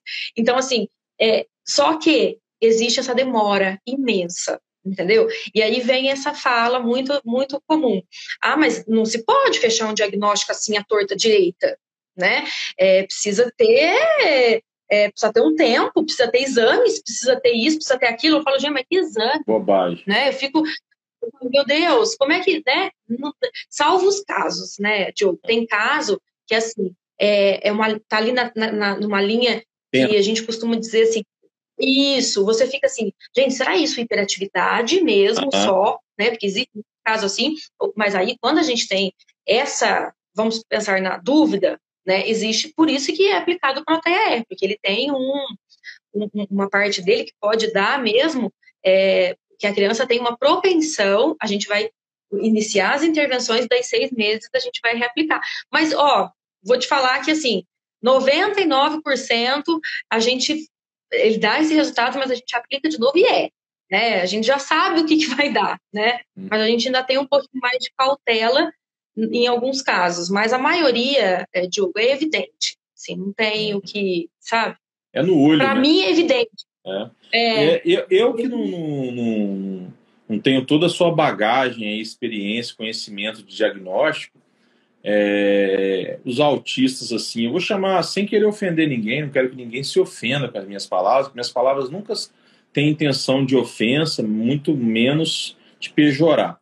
Só que às vezes eu uso palavras que tem pessoas que, principalmente os autistas, associações tal, não gostam. Então, uma delas é que eu vou dizer agora. É, quero lembrar que eu tenho um filho autista, né?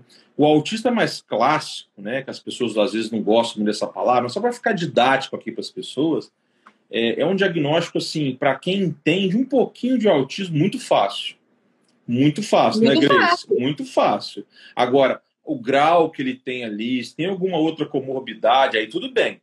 Agora, o diagnóstico de autismo ali daquele autista ali mais clássico, de novo, sem ofensas, pessoal, me desculpem, é muito fácil.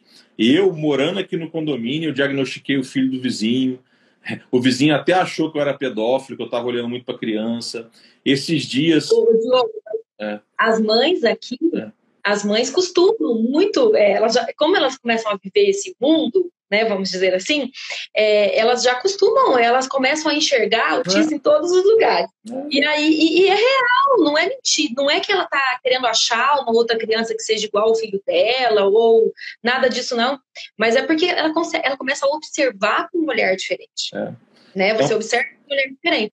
É. é um sentimento de solidariedade, preocupação, porque nós que somos pais sabemos o tanto que se o diagnóstico tivesse vindo um mês antes, dois meses antes, três meses antes, teríamos iniciado as intervenções e os resultados, no meu caso, estão excelentes, mas poderiam estar um pouco melhores. Né?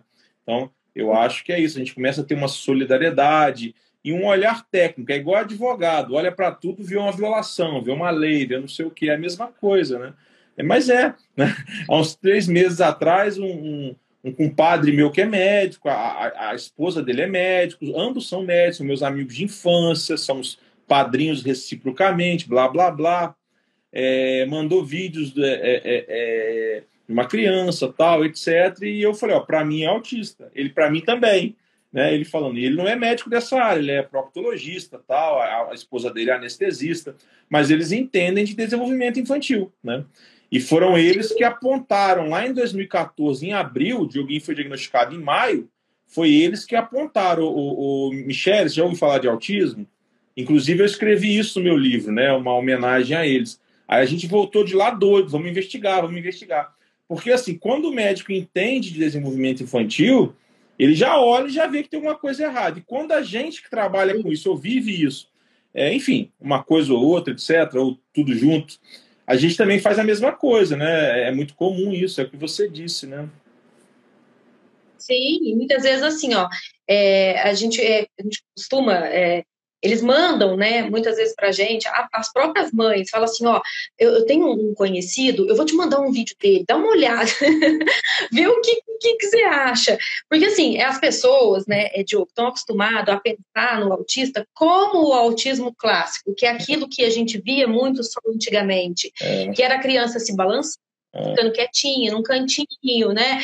É, não verbal. Mas hoje você consegue ver. Então, assim, o diagnóstico, quanto mais leve é, mais difícil. Enfim. É... Ô, Grace, uma pergunta. Vocês estão implementando ou já têm implementado na equipe de vocês o sistema de atendimento por atendente terapêutico? Ou vocês estão pegando tudo no braço? No braço, desculpem. Por enquanto, nós estamos no braço. é, né? É, a intenção é essa, porém ainda é difícil, né? Até mesmo pela demanda de profissional que, que tenha a, a qualificação, né? É, capacidade. Capacidade, né? Não tem. Porque assim, se você oferecer, você vai oferecer um serviço para um, você vai oferecer para todos, né? Eu penso dessa forma. Então, assim, aí quantos nós vamos precisar? aí começa a ficar difícil, né? Então, é uma coisa que é, aos poucos a gente está conseguindo. Eu era sozinha. Agora a gente já ganhou parceiros, né?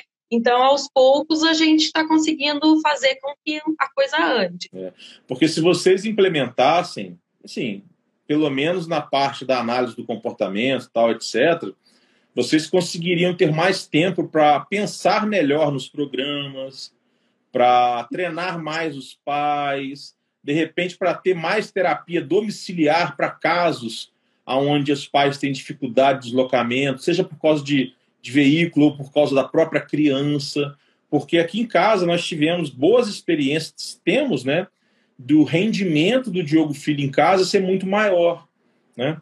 E além de não ter perda de tempo, que é tudo em casa, né? Então, se os planos de saúde começassem a enxergar isso, é, que, que, que, que, as, que tivessem mais profissionais menos experientes para ir em casa, não precisava ser só atendente terapêutico. Poderiam ser fonos menos experientes, né, digamos assim, recém-formados, etc. Enfim, e assim é a linha de raciocínio né, em todo em todo o contexto. Né? Eu acho que é muito interessante. É, é o que é mais utilizado nos Estados Unidos. Né? Os profissionais, eles, é, os menos experientes, é a... estão mais na linha de frente é a nossa vontade, né? Mas. Não depende só de vocês, né? É, a gente ainda está engatinhando aí. É.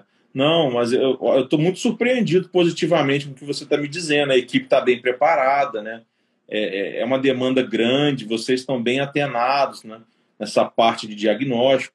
Naquele um dos primeiros comentários que você fez lá atrás, quando você falou que a fonoaudiologia é, foi era, era, era um tipo de profissional assistente do otorrino, tal, etc.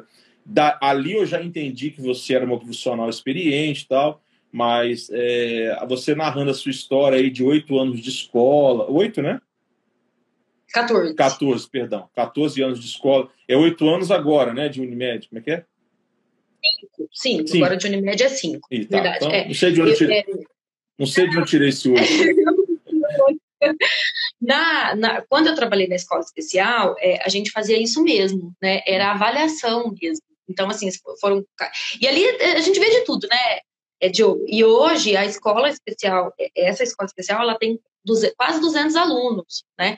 Então, assim, todos, na verdade, passavam pela. É muito, passava pela equipe para fazer essa avaliação de diagnóstica de início.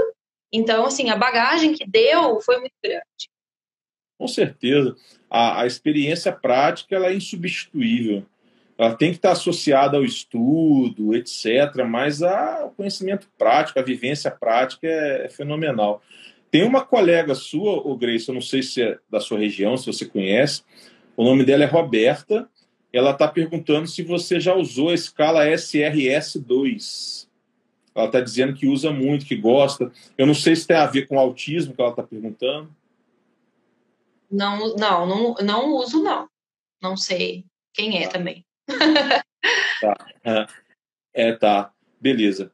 É, aí as pessoas estão te dando parabéns, etc. Mas, Grace, conta para mim, você formou onde? Eu formei, na verdade, né, há 18 anos em Alfenas. Eu estudei em Alfenas, que é uma, eu não sei se você conhece, mas é, é interior, é pequenininha, é Minas, né? Conheço. É Minas Gerais. Conheço. E aí, há praticamente 20 anos atrás, né, saí para ir para Alfenas, uma cidade uh, piquititinha, hum. e como diz meu pai, nem pernambucana tinha. Quando meu pai chegou lá, meu pai falou: Nossa, essa cidade é muito pequena, não tem nem pernambucana. Eu falei: Ai, pai, é, é, é pequena. Então, assim, uma cidadezinha pequena, né? É mas foi muito bom. Não é longe daí, né? Não. É. Não, dá umas duas horas porque a estrada, a estrada é ruim, uhum. né? É, a estrada não é boa, mas não é longe, não. E aí, então, eu estudei, fiz quatro anos, né? Minha faculdade foi integral, na verdade. Foram quatro anos de faculdade e depois eu fui para Ribeirão. Uhum. Aí eu terminei, eu fui para Ribeirão, nada a ver com isso, né? Eu fiz, é, a minha primeira pós foi em motricidade oral. Então, não tinha nada, é, é, o que a demanda naquela época, né, de início, precisava, e eu fui fazer. E aí, depois, é, aí não gostei não, viu? Porque, assim, Ribeirão é uma cidade grande, eu acho que eu sou do interior. Viu? Aí, aí fiz essa pós em Ribeirão, tudo, depois surgiu, foram... Mas, na verdade, o, o Diogo, a minha relação com o autismo veio da onde? O primeiro paciente que eu tive foi autista, mas ninguém sabia, né? Então, assim, hoje ele deve estar com uns 22 anos, mais ou menos. Eu ainda tenho um, um breve, assim, contato de rede social, de ver. E na época ele foi diagnosticado com hiperatividade. E na faculdade, Diogo, eu não vi nada de autismo, na verdade. Eu acho que eu tive, assim, duas, três aulas e passaram um filme pra gente. E aí, quando eu peguei esse paciente, eu falei assim, gente, só hiperativo ele não é, né? Alguma coisa ele tem a mais. E aí eu comecei a, a escafunchar ali o que, que, poderia ser. E aí, daí então, né, for, foi vindo, foi vindo. E eu acho que é, tem coisas que são chamado mesmo, né? Porque é, sempre se aproxima de mim algum autista. Não tem jeito, eu posso ter. não tem jeito, é. entendeu? Do meu marido, é assim. Então, meu marido trabalha eu vou viajar. Meu marido trabalha com fábrica, ah, não, tem é nada a ver área. com isso. Não é da área. não, não. Só que aí, coincidentemente, assim, eles colocam para treinar.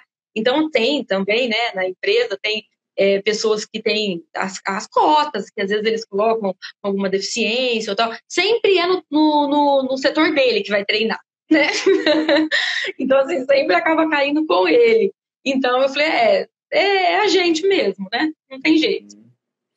Mas aí, Grace, aí você fez essa pós tal, lá em Ribeirão, e aí voltou para sua cidade. Eu voltei, é, eu já fiz, eu já, eu já formei e já vim para minha cidade, né? Aí após eu ia fazer no ah, aí semana, voltava. e voltava, e aí eu já, eu, porque eu vim para cá e já é, foi a cara e a coragem mesmo, aí abri o consultório e vamos, vamos lá, né?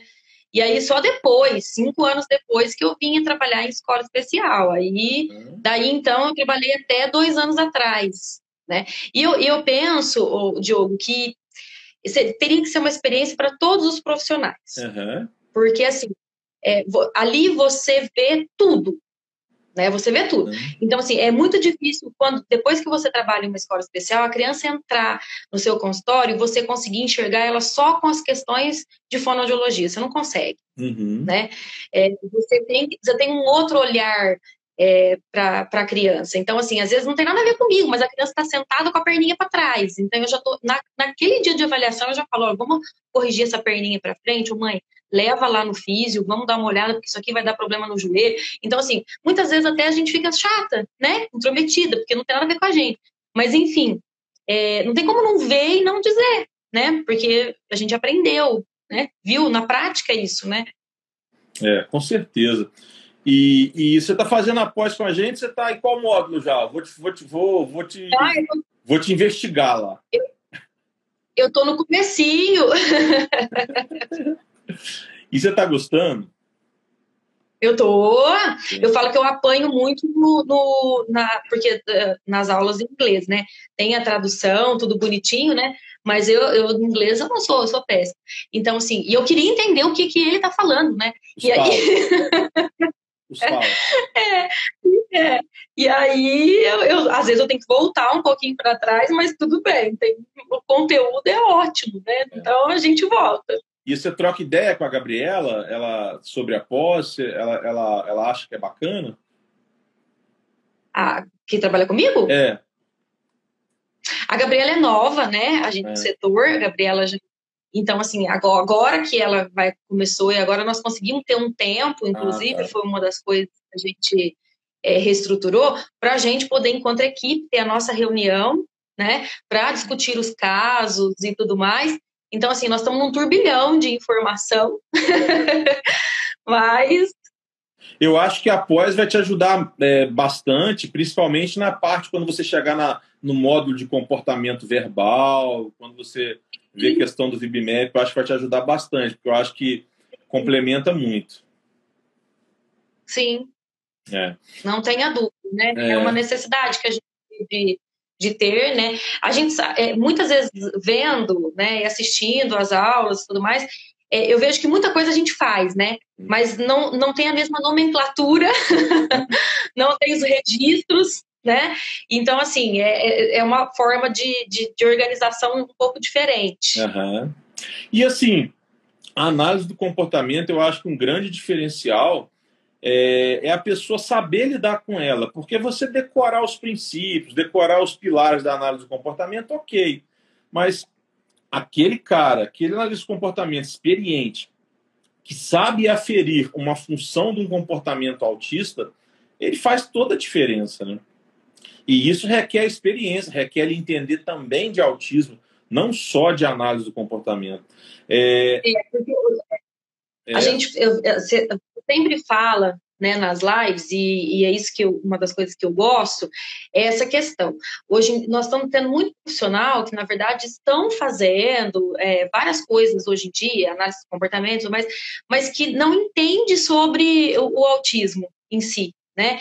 Então fica uma certa lacuna ali, que eu acho que é uma coisa que está legal ali entre eu e a Gabriela nesse sentido, né? Ela vem com a parte na questão da análise do comportamento e eu venho com isso, e eu venho com essa a, a, a base em, em, na em especialização no, no, espectro do autismo e a experiência, e a gente está conseguindo casar essas duas coisas. Então, tem coisas que eu tenho que aprender e tem coisas que ela tem que aprender. Então, né? É, assim, o, a análise do comportamento é a principal ciência para o autismo com melhores resultados, mas ela não é a única, ela, ela, não, ela não tem sucesso sozinha, né? Eu sempre disse isso, a Michelle sempre disse isso. A gente vem de análise do comportamento aqui no IEAC, tem pessoas perguntando, por isso que eu estou falando, né? No IEAC.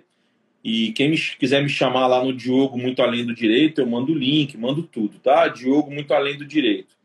É, mas a gente reconhece o valor da fonoaudiologia, o valor da terapia ocupacional, da educação física, da psicomotricidade, da, da, da ecoterapia, da musicoterapia, como também a gente defende muito a importância dos pais, que os pais fazem toda a diferença nessa intervenção aí, nessa estimulação na busca da autonomia. Isso aí eu não, eu não tenho, eu não tenho dúvidas disso. Eu sou pai, sou profissional. Eu já fiz a nossa pós uma vez, estou fazendo ela de novo porque ela mudou muitos modos, alguns modos novos professores. A gente está contratando novos professores para módulos especiais, análise de comportamento voltada para esportes, análise de comportamento voltada para as organizações, para a empresa. Então, assim, análise de comportamento voltada para emagrecimento. Então, desculpem, eu estou estudando tudo de novo, né? Você vê, agora eu fiz pós em psicopedagogia, psicomotricidade, educação especial, voltada para autismo. E agora eu vou começar um curso de psicologia. Então, eu acho que as ciências se completam. Eu só penso que as pessoas assim, elas têm que saber valorizar o trabalho do outro, têm que saber valorizar a experiência do outro e tem que saber a sua limitação em termos de competência legal. O que, que é competência legal daquilo, o que, que não é, o que, que é do fulano, o que, que é do Beltrano, o que, que é livre. Porque se a gente fica com discursos é, muito ditatoriais, que a análise do comportamento é só da psicologia, o que é uma mentira. Próprio CFP já falou isso, a lei fala isso. Então, assim, e que a fono não serve de nada, e que o ecoterapeuta não serve de nada. Não é por aí. É cada caso é um caso, é, é, cada família tem uma opção, cada família tem um poder econômico. Tem família que não gosta da análise do comportamento, prefere Sunrise, prefere Teach, etc. E não tem nada errado nisso. Cada família que, que, que, que busque e arque com aquilo que pode, com as consequências e ponto.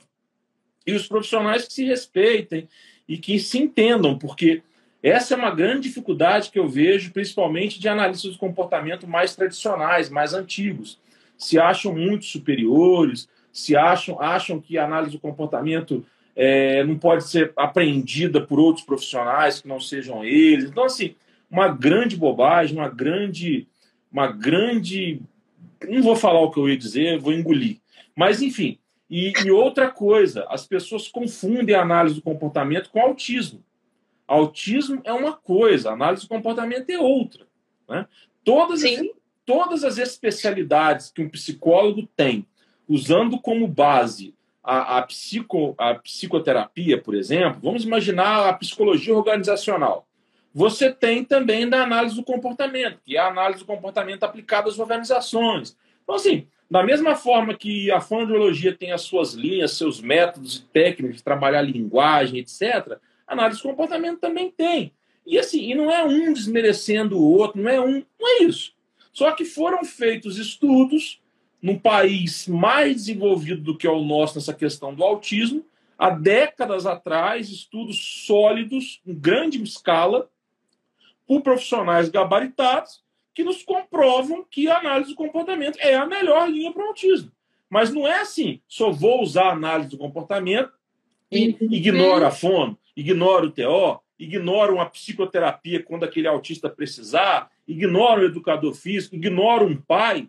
Gente, um pai bem preparado estimulando seu filho, horas e horas diárias, finais de semana, é, etc., onde os terapeutas não estão, fazem toda a diferença. Eu tenho um exemplo dentro de casa que é o Diogo Filho. O Diogo Filho ele tem avanços que, que são notórios, que são decorrentes da estimulação dos pais, Diogo e Michele, e não dos pais terapeutas, principalmente Michele. Porque o Diogo estuda análise de comportamento com outra pegada. Mas o Diogo, por questões especiais, acaba entendendo de autismo muito mais do que um monte de profissional. Né? E aí não é ser prepotente, Sim. não é ser arrogante, mas eu vivo autismo o tempo todo. Então, assim, né? é, é difícil. Horas. 24 é, horas. né? A gente, fala, a gente costuma falar muito para os pais, isso mesmo, que inclusive temem a nossa atividade, em relação a ter uma pessoa, né, um analista do comportamento, era justamente essa. É, porque eu, muito, ainda mais por aqui na nossa região, então assim, ah, é analista do comportamento. Então ele vai chegar e não, não interessa o que ninguém pensa, é o que ele falar, né? Pode. E, qual, qual respeito enquanto. E outra coisa, é, é, a equipe precisa estar tá falando junto. Né? Então, assim, a, a, TO tem a sua suma importância, a Fono tem a sua importância, todo mundo tem a sua importância. Então, o analista do comportamento ele não vai chegar para mandar, ele não vai chegar para, para supervisionar toda essa equipe, o trabalho dessa equipe. Então, uma das perguntas de início minha para a Michelle foi uma dessas coisas relacionadas a isso. Né? É.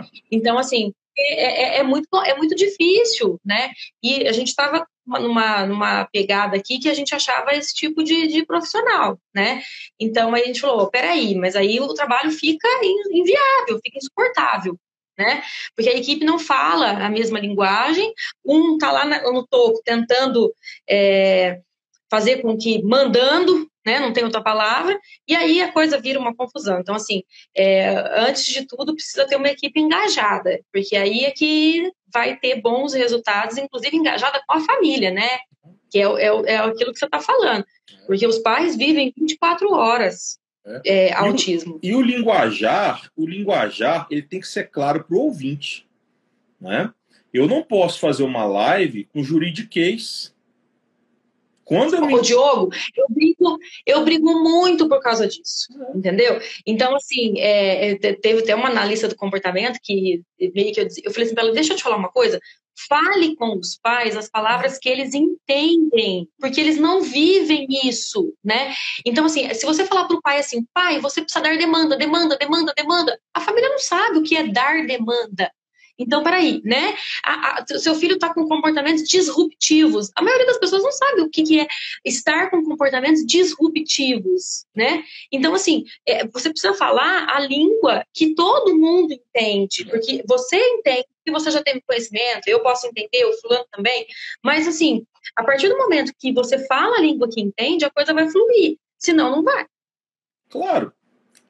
E, assim, existem hoje segundo pesquisas, um percentual muito pequeno, muito desprezível de psicólogos formados em análise do comportamento, de fato formados, de fato com bagagem de análise do comportamento.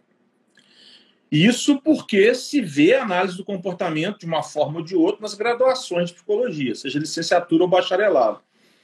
E eu estudei muitas grades de umas 60 universidades por todo o país.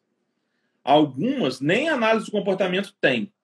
Algumas nem hum. princípios do behaviorismo têm.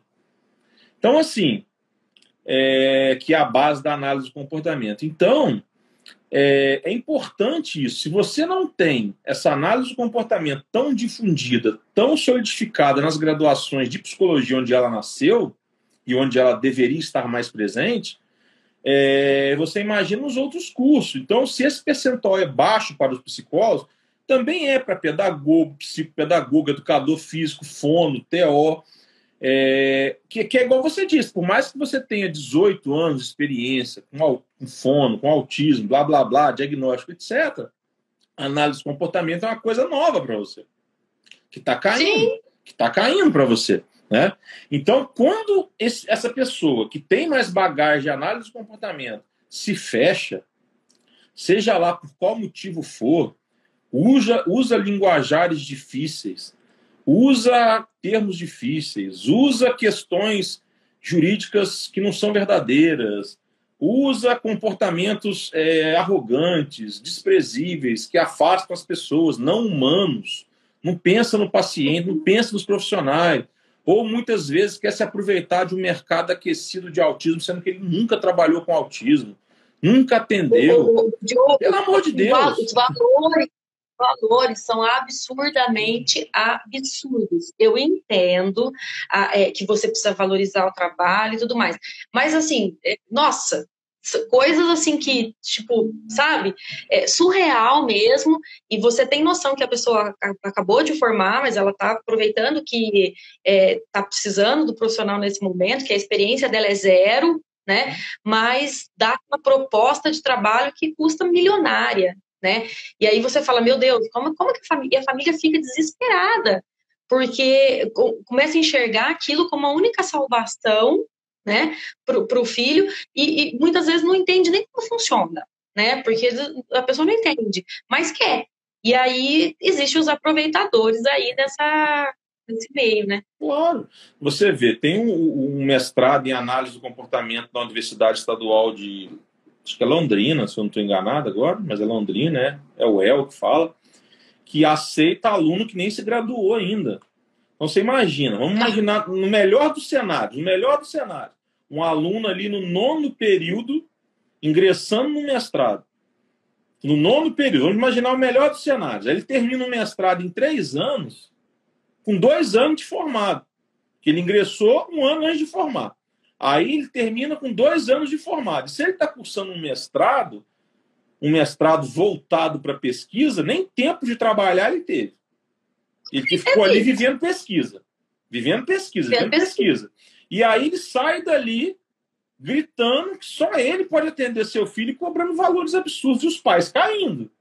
Enquanto a gente tem uma profissional igual você, igual tantas outras e tantos outros, que podem ajudar muito mais, muito mais humanos, que gostam de fato de lidar com crianças, que tem que ter aptidão, tem que gostar também, que é, que é o, triplé, o tripé que você falou no começo da live, né? Então, assim, e fica esse mercado aquecido. Que, o que me assombra não são só esses profissionais, são as associações e algumas associações de pais, alguns grupos, alguns grupos de Facebook de pais que apoiam esse tipo de atitude. Eu participo de uhum. vários e eles apoiam é. muitas vezes esse tipo de atitude ludibriando pais.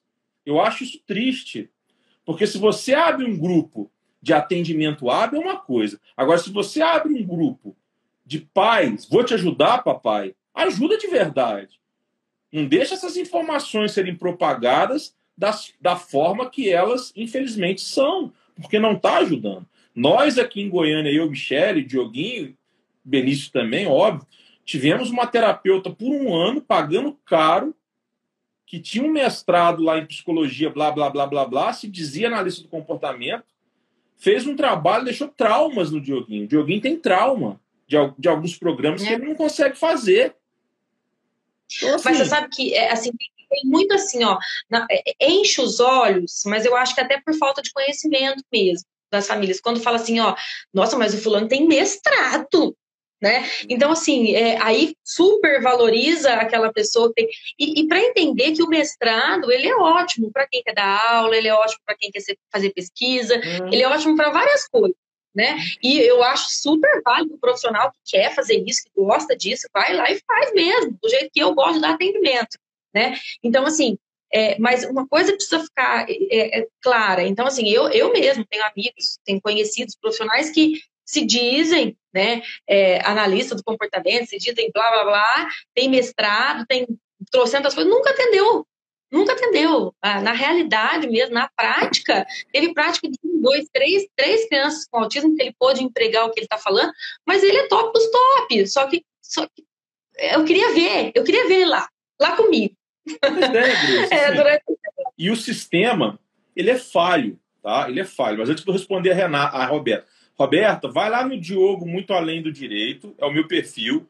Me manda lá um direct que eu te mando o link de todos os cursos, tá, o Roberta? Do Diogo, muito além do direito. Bem, olha só, Grace, olha só.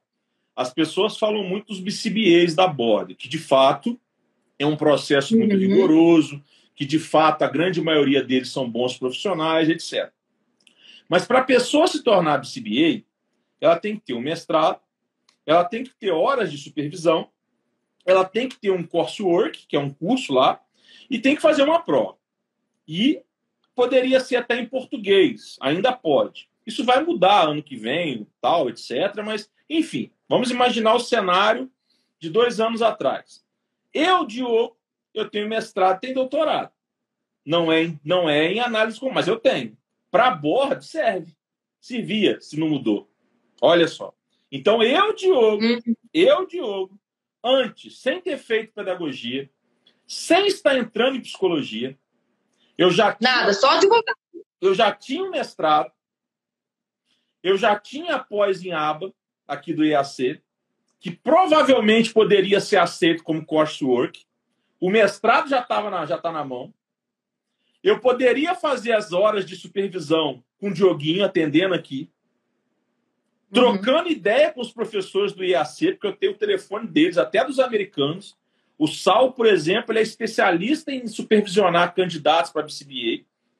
Agora, uma das. Ele nossas... falou. Então, pois uma é, super falou. acessível.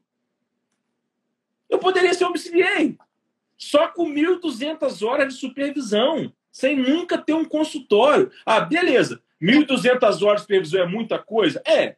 Eu ia aprender muita coisa? Sim. Mas você entende? Aí eu ia pegar o meu BCBA, e não é um BCA a nível de graduação, não. Era um BCBA. Acima de mim, só o BCBA-D, a nível de doutorado, que é o SAL. Que eu, que eu poderia chegar também, que é o Benjamin, que são ambos após. Eu poderia chegar também. Você percebe o que eu estou querendo dizer? O sistema é falho. Eu, Diogo, advogado, sem ser pedagogo, sem ser psicólogo, sem ter um consultório, sem ter um mestrado em análise do comportamento ou em psicologia, poderia ser um BCBA. Sim. É claro, eu ia aprender em 1.200 horas, eu ia estudar, ok. Eu aprendi na pós do IAC, ok. Eu só estou dizendo que não é aquela coisa, não, não é? Não é. É a mesma coisa para quem é mestre doutor. Então, assim, é o mesmo raciocínio. Então, eu acho que a gente tem que enxergar, enquanto pais, a importância do fono. A importância, desculpem, do TO a importância do psicólogo, a importância de blá blá blá, a importância de bons analistas do comportamento, humanos, acessíveis, que entende de autismo e etc. Porque é igual em qualquer área. Na ortopedia, você tem especialista em joelho, especialista em cotovelo, especialista em coluna. Na análise do comportamento é não é diferente, no autismo não é diferente, na fonoaudiologia não é diferente, no direito não é diferente e os pais ficam é, perdidos. É, é eu, eu, falo que não é por mal, né? É por, por, por, na verdade, não ter mesmo esse conhecimento. Porque quando chega a, a criança, geralmente é, recebe o diagnóstico, eu não sei, mas é, talvez você nunca tenha ouvido falar disso antes de você ter o diagnóstico do teu filho, né? Você não, não faz parte da sua vida isso daí. Então, assim, na verdade é um mundo muito novo para tudo, né? E aí não, eles não têm tempo de estudar.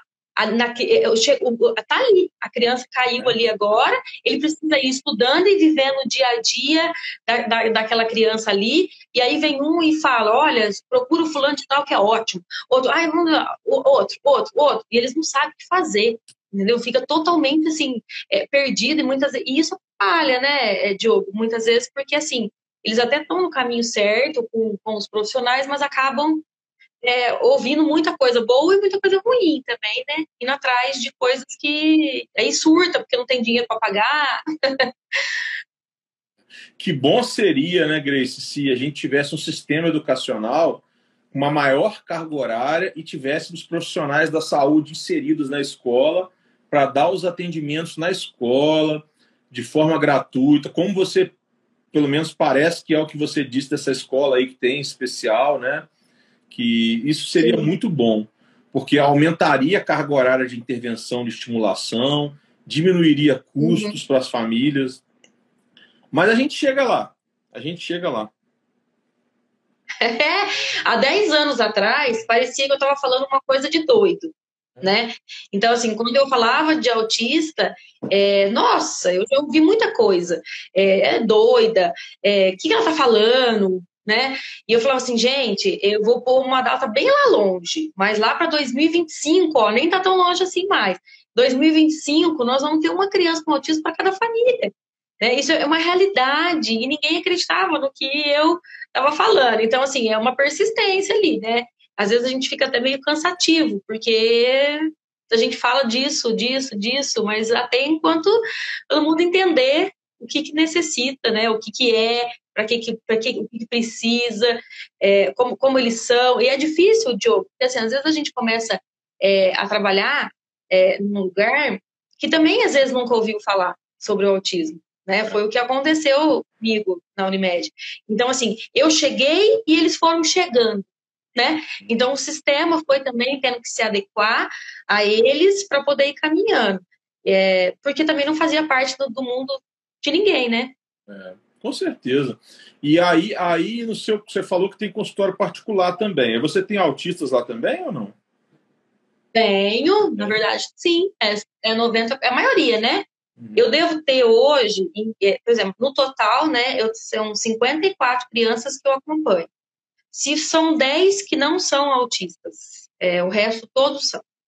E, e, o que, é que você mais usa assim de técnica, de linha de trabalho da fonoaudiologia específica nessas intervenções? Não no diagnóstico, na intervenção em si. O que, é que você poderia mencionar como mais bacana, assim, da, que é próprio da fonoaudiologia? O Diogo, a base que a fonoaudiologia dá para a gente trabalhar é assim, é, é como se a gente tivesse desconstruído aquilo que aprendeu e construído algo novo para trabalhar com autismo, porque realmente, se você seguir é, os protocolos que você é, aprende na faculdade, a linha de trabalho que você aprende uma criança com atraso de linguagem, é totalmente diferente. Né? Então, assim, a primeira coisa que eu fui é, procurar é, saber foi sobre o Denver, né? Para poder fazer como. É, então, a gente usa a base de, de, atendimento, é o modelo Denver de intervenção, uhum. porque aí é onde a gente consegue ter os resultados. Aham, uhum, entendi. E você, esses pacientes, você falou para mim que alguns não são verbais, outros são, a grande maioria é verbal tal, mas é como a gente conversou. É, o fato deles serem verbais não significa que a fala tem significado, que a fala tem é. contexto, né? Isso, então assim, porque às vezes você fala assim, nossa, mas o que, que a, fala, a, a fono vai trabalhar? Né, com essa criança. Porque, assim, chega essa criança que totalmente não fala nada, é não verbal, não te dá atenção, não olha no olho. E o que, que a fono vai fazer, né? Então, assim, se for uma pessoa, um fono tradicional, ele vai sentar e vai ficar ali, né? É, repete para mim, bola, isso não vai funcionar com as nossas crianças, né? Então, assim, é, é, tem que vir lá da base para conseguir fazer. Então, a gente, é, eu costumo falar que o trabalho ele vem, ele é um, são cinco é, tópicos que a gente tem que seguir, né? Então você, você pega a criança, geralmente ela não tem o contato visual, você vai ensinar ali, você vai conseguir trabalhar isso primeiro, depois você vai trabalhar a imitação. Então, eu pego uma criança não faço um trabalho propriamente dito é, da fonoaudiologia, né? A gente usa isso, porque assim, teve várias crianças que chegaram para mim que a mãe foi em outro profissional e aí de fono, e o profissional falou assim, ó, mãe, é, não tem como eu trabalhar agora com essa criança, porque essa criança não me dá atenção. Então, ela não consegue fazer os movimentos articulatórios da boca, ela não consegue fazer isso para poder sair essa linguagem, essa fala. Então, assim, mas isso é um papel meu, eu vou fazer com que a criança faça isso né? Só que a maioria desiste, manda a família embora e voltar quando a criança estiver dando atenção, quando a criança estiver imitando para poder fazer. Porque enquanto fono, a gente usa muito a base né, de, de, de, de imitação, de articulação, né? Então, olha para mim, vamos repetir. Quando a criança tem problema, não consegue é, falar o R, então vamos lá, vamos colocar, vamos fazer isso, vamos mexer dessa forma a boca e tal. E com eles, muitas vezes a gente não consegue fazer isso, porque... Entendi. Claro, lógico. A, a Roberta está falando que os médicos indicam um monte de coisa, muitas vezes sem saber até o que estão indicando. E isso é mais pura verdade. Muito médico indica psicoterapia para autista, né, achando que psicoterapia é aba, indica psicoterapia comportamental, achando que é a mesma coisa que análise do comportamento. Isso, infelizmente, é, ocorre mesmo. É, infelizmente, isso ocorre muito. Ô, Grace, e esses pacientes, eles têm muita dificuldade de alimentação, seletividade alimentar, tal. Ter seletividade alimentar, né? Ver se tem a questão de mastigação, né? Seria legal a TO também atuar na parte sensorial, né? Chamar a atenção dos pais para isso. Sim, porque na verdade, é, muitas vezes a criança chega e a gente sabe que a família fala assim, ó, porque a gente faz toda essa, essa na avaliação, né? Essa questão de saber se. de saber se. comentário. É, é. Se a criança na verdade, tem dificuldade de mastigação, a gente faz toda essa avaliação, ou se é a, a questão da seletividade alimentar, né? A maioria, é, Diogo, dos que não é uma dificuldade de mastigação, né? É, no autismo, é a seletividade alimentar mesmo. Então, a gente vai conversando com essa família e chega a uma conclusão de que é a seletividade alimentar.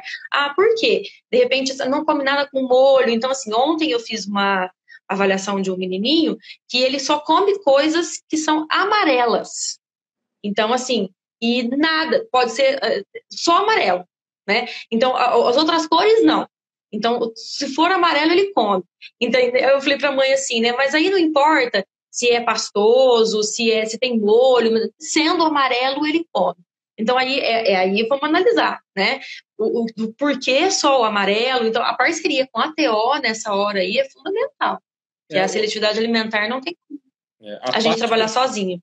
É, a parte comportamental aí do análise de comportamento é muito, é muito importante também. Às vezes é o ambiente, às vezes é a pessoa que está presente, é, é, o prato, é o talher, é a luz. Né? É, o barulho, né? É. Barulho da, do ambiente do refeitório. É. Escola acontece muito muito. Né? O barulho das pessoas comendo, o barulho do garfo. Muito. Então, é, a, a Paulo costuma explicar muito isso muito melhor do que eu, inclusive, que a gente precisa ver qual é a parte sensorial que, na verdade, está mais é, ali com dificuldade, né? Se é uma questão auditiva, se é uma questão visual, se é... O, o que que é? É? A parte da análise de comportamento aí para tirar essa criança do amarelo pode entrar com reforçadores, né? fazer ela comer Sim. um pouco de alimento verde, né? Ou de repente inserir essa criança no processo de preparo desse alimento e misturar alimentos aí de duas cores que chegam à tonalidade amarela ele já tá, é, a mãe, ainda perguntei para a mãe, assim, você consegue enganar com alguma coisa, né? Assim, no sentido, ela, o branco ele consegue, eu falei, então, você, é a primeira coisa que você vai conseguir misturar aí, né? É. A cor que você vai introduzir vai ser o branco, porque ele é. aceita, ele, disfarçadamente ele, ele come, né? Então, assim, vamos partir para o branco aí, que é uma coisa que vai ser mais fácil dele, dele tolerar.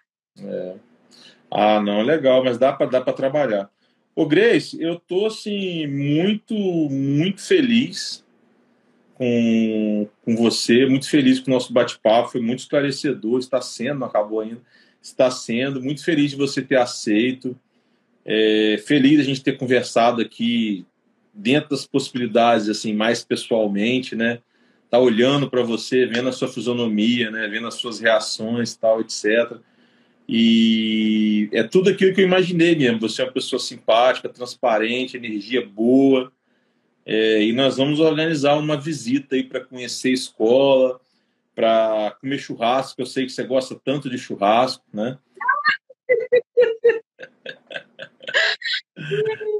E... Ô, Diogo, eu sou, eu, sou, eu sou estranha, hein? Eu não gosto de churrasco, eu não gosto de bacon, não gosto de calabresa. Então, eu, dizem que eu sou estranha. Eu gosto de quê? Sua seletividade alimentar Pão. precisa ser trabalhada. Pão, rosca, essas coisas eu gosto. Tá certo. Eu não sei se você quer falar mais alguma coisa, Grace, mas eu acho que já tá bom, né? Sim, o Diogo, é, é o seguinte, na verdade a gente às vezes, né, é, é, é, um, é um tema muito amplo, a gente às vezes prepara, é, pensa, fica pensando, né? Várias coisas que se pode falar, coisas que, que gostaria e que não fala e que esquece, mas enfim, né? É, eu, eu, eu que fico, eu te falei o dia que você me mandou a mensagem, eu falei, Diogo, eu não sei se eu tenho cacife para isso, não. Claro que tem. para essa live, né? Porque assim, o que a gente. É, o que eu sei, né, é, foi vindo com o tempo, foi, é, foram os pacientes, na verdade, que ensinaram, né? Então, assim, é, é, a gente vai fazendo aquilo que, de repente, é, vai vendo que dá certo, que funciona, né? Eu tinha um pouco de resistência é, no início com a questão da, da, da terapia, de, de entender o que é a aba, né? e de, de, de aceitar ela na minha vida. Bem, se fizer sentido o, o perfil da Michelle aí, o Mi Freitas Autismo, vocês sigam. Se o meu fizer sentido para vocês, Diogo, muito além do direito, sigam também, tá?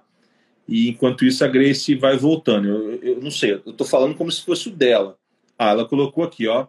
Fono underline Grace. A Renata colocou também. Fono underline Grace.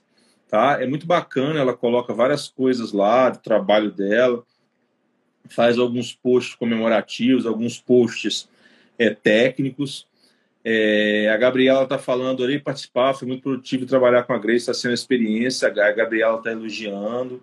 Que bom, Gabriela, foi um prazer. A Gabriela, a Gabriela, a Gabriela é uma. A, eu não sei qual Gabriela que é. Qual que é? Eu não vi. É, eu não vi, já, já subiu aqui, peraí. Ah, Gia, Gabriela Gia, com Psico Gabriela Gia. Ah, é a Gabriela que está com a gente, né? É. é. é. Ela formou há pouco tempo, né? Ela está aí na, na. passou um tempo com a gente é, para estar tá fazendo a escolha mesmo de uma pessoa que desse certo, porque a gente não queria só a ciência, a gente queria a humanidade, né?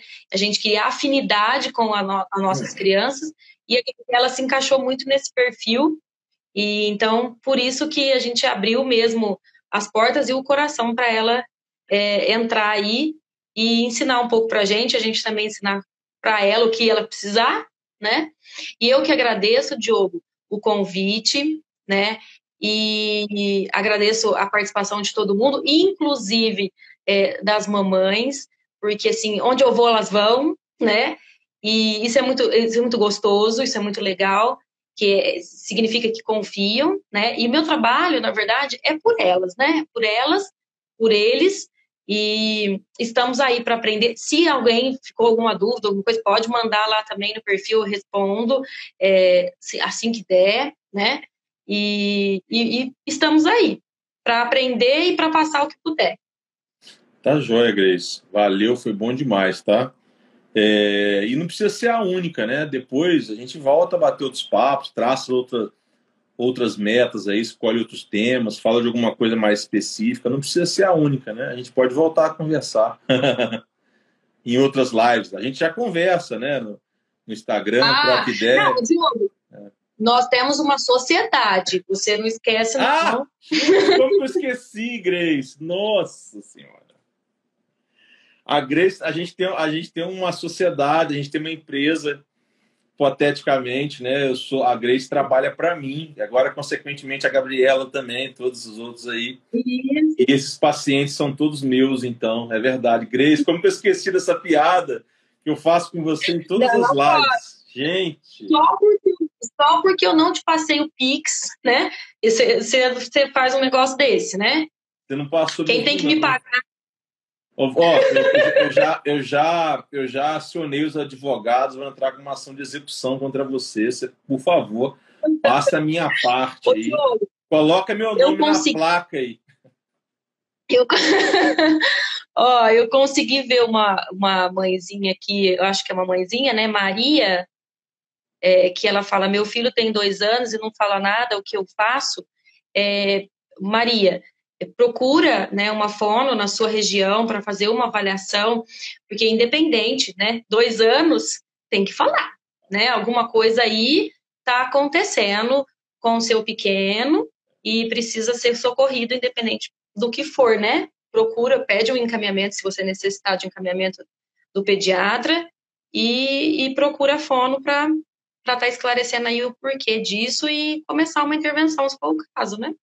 Eu lembro como se fosse hoje, quando o Dioguinho ainda não falava, antes até mesmo do diagnóstico, eu muito resistente com essa questão de médico, eu era muito resistente com questão de médico, blá blá blá, enfim, terapia. E não queria que o Dioguinho fosse nem na fome. Imagina, eu falando isso, eu falando isso, vocês me conhecem o Diogo hoje, né? Imagina. Mas, eu... mas para você ver que não é por mal, né, Diogo? É por falta do conhecimento mesmo, né? Exatamente, porque tudo é possível, a gente muda, né? E aí a gente faz o que é preciso. A questão é enxergar que é preciso, né? E aí a Michelle, eu lembro da Michelle falando para mim, não especificamente com essas palavras que eu vou dizer agora, mas com algo parecido. O Dioguinho está pedindo ajuda. É. Ele precisa de ajuda. Socorro, né? Ele está pedindo socorro. Ele quer falar, mas ele não consegue. se você não concordar com ele ir para fono, não é que eu mando aqui em casa, não é isso não. É que a gente conversa muito. Eu não quero que fique essa impressão, senão eu vou ter que dormir no sofá ou com as cachorras. Mas deixar isso bem ressalvado. Mas, enfim, se você não concordar com isso, se você concordar no sentido de se solidarizar, solidarizar ficar solidário, né? entender. Ele está pedindo ajuda. Eu lembro disso. Então a pergunta dessa mãe é isso. Você tem que entender que uma é. criança, igual a Grace deixou bem claro, uma criança que dois anos que não forma frases, mesmo que existam erros gramaticais, ortográficos, as frases têm que sair. Se não está saindo, se não está saindo com um ano e meio, tá errado. Tem que levar é. no profissional. Ela está dizendo aí que ele está com suspeita de autismo, né? Então, mais do que depressa, ele precisa de uma intervenção, né? E você batalhar também para fechar esse diagnóstico, porque não, então provavelmente não é só isso que ele precise, né? Ele precisa de toda de todo o um, um precisa de mais coisa, né?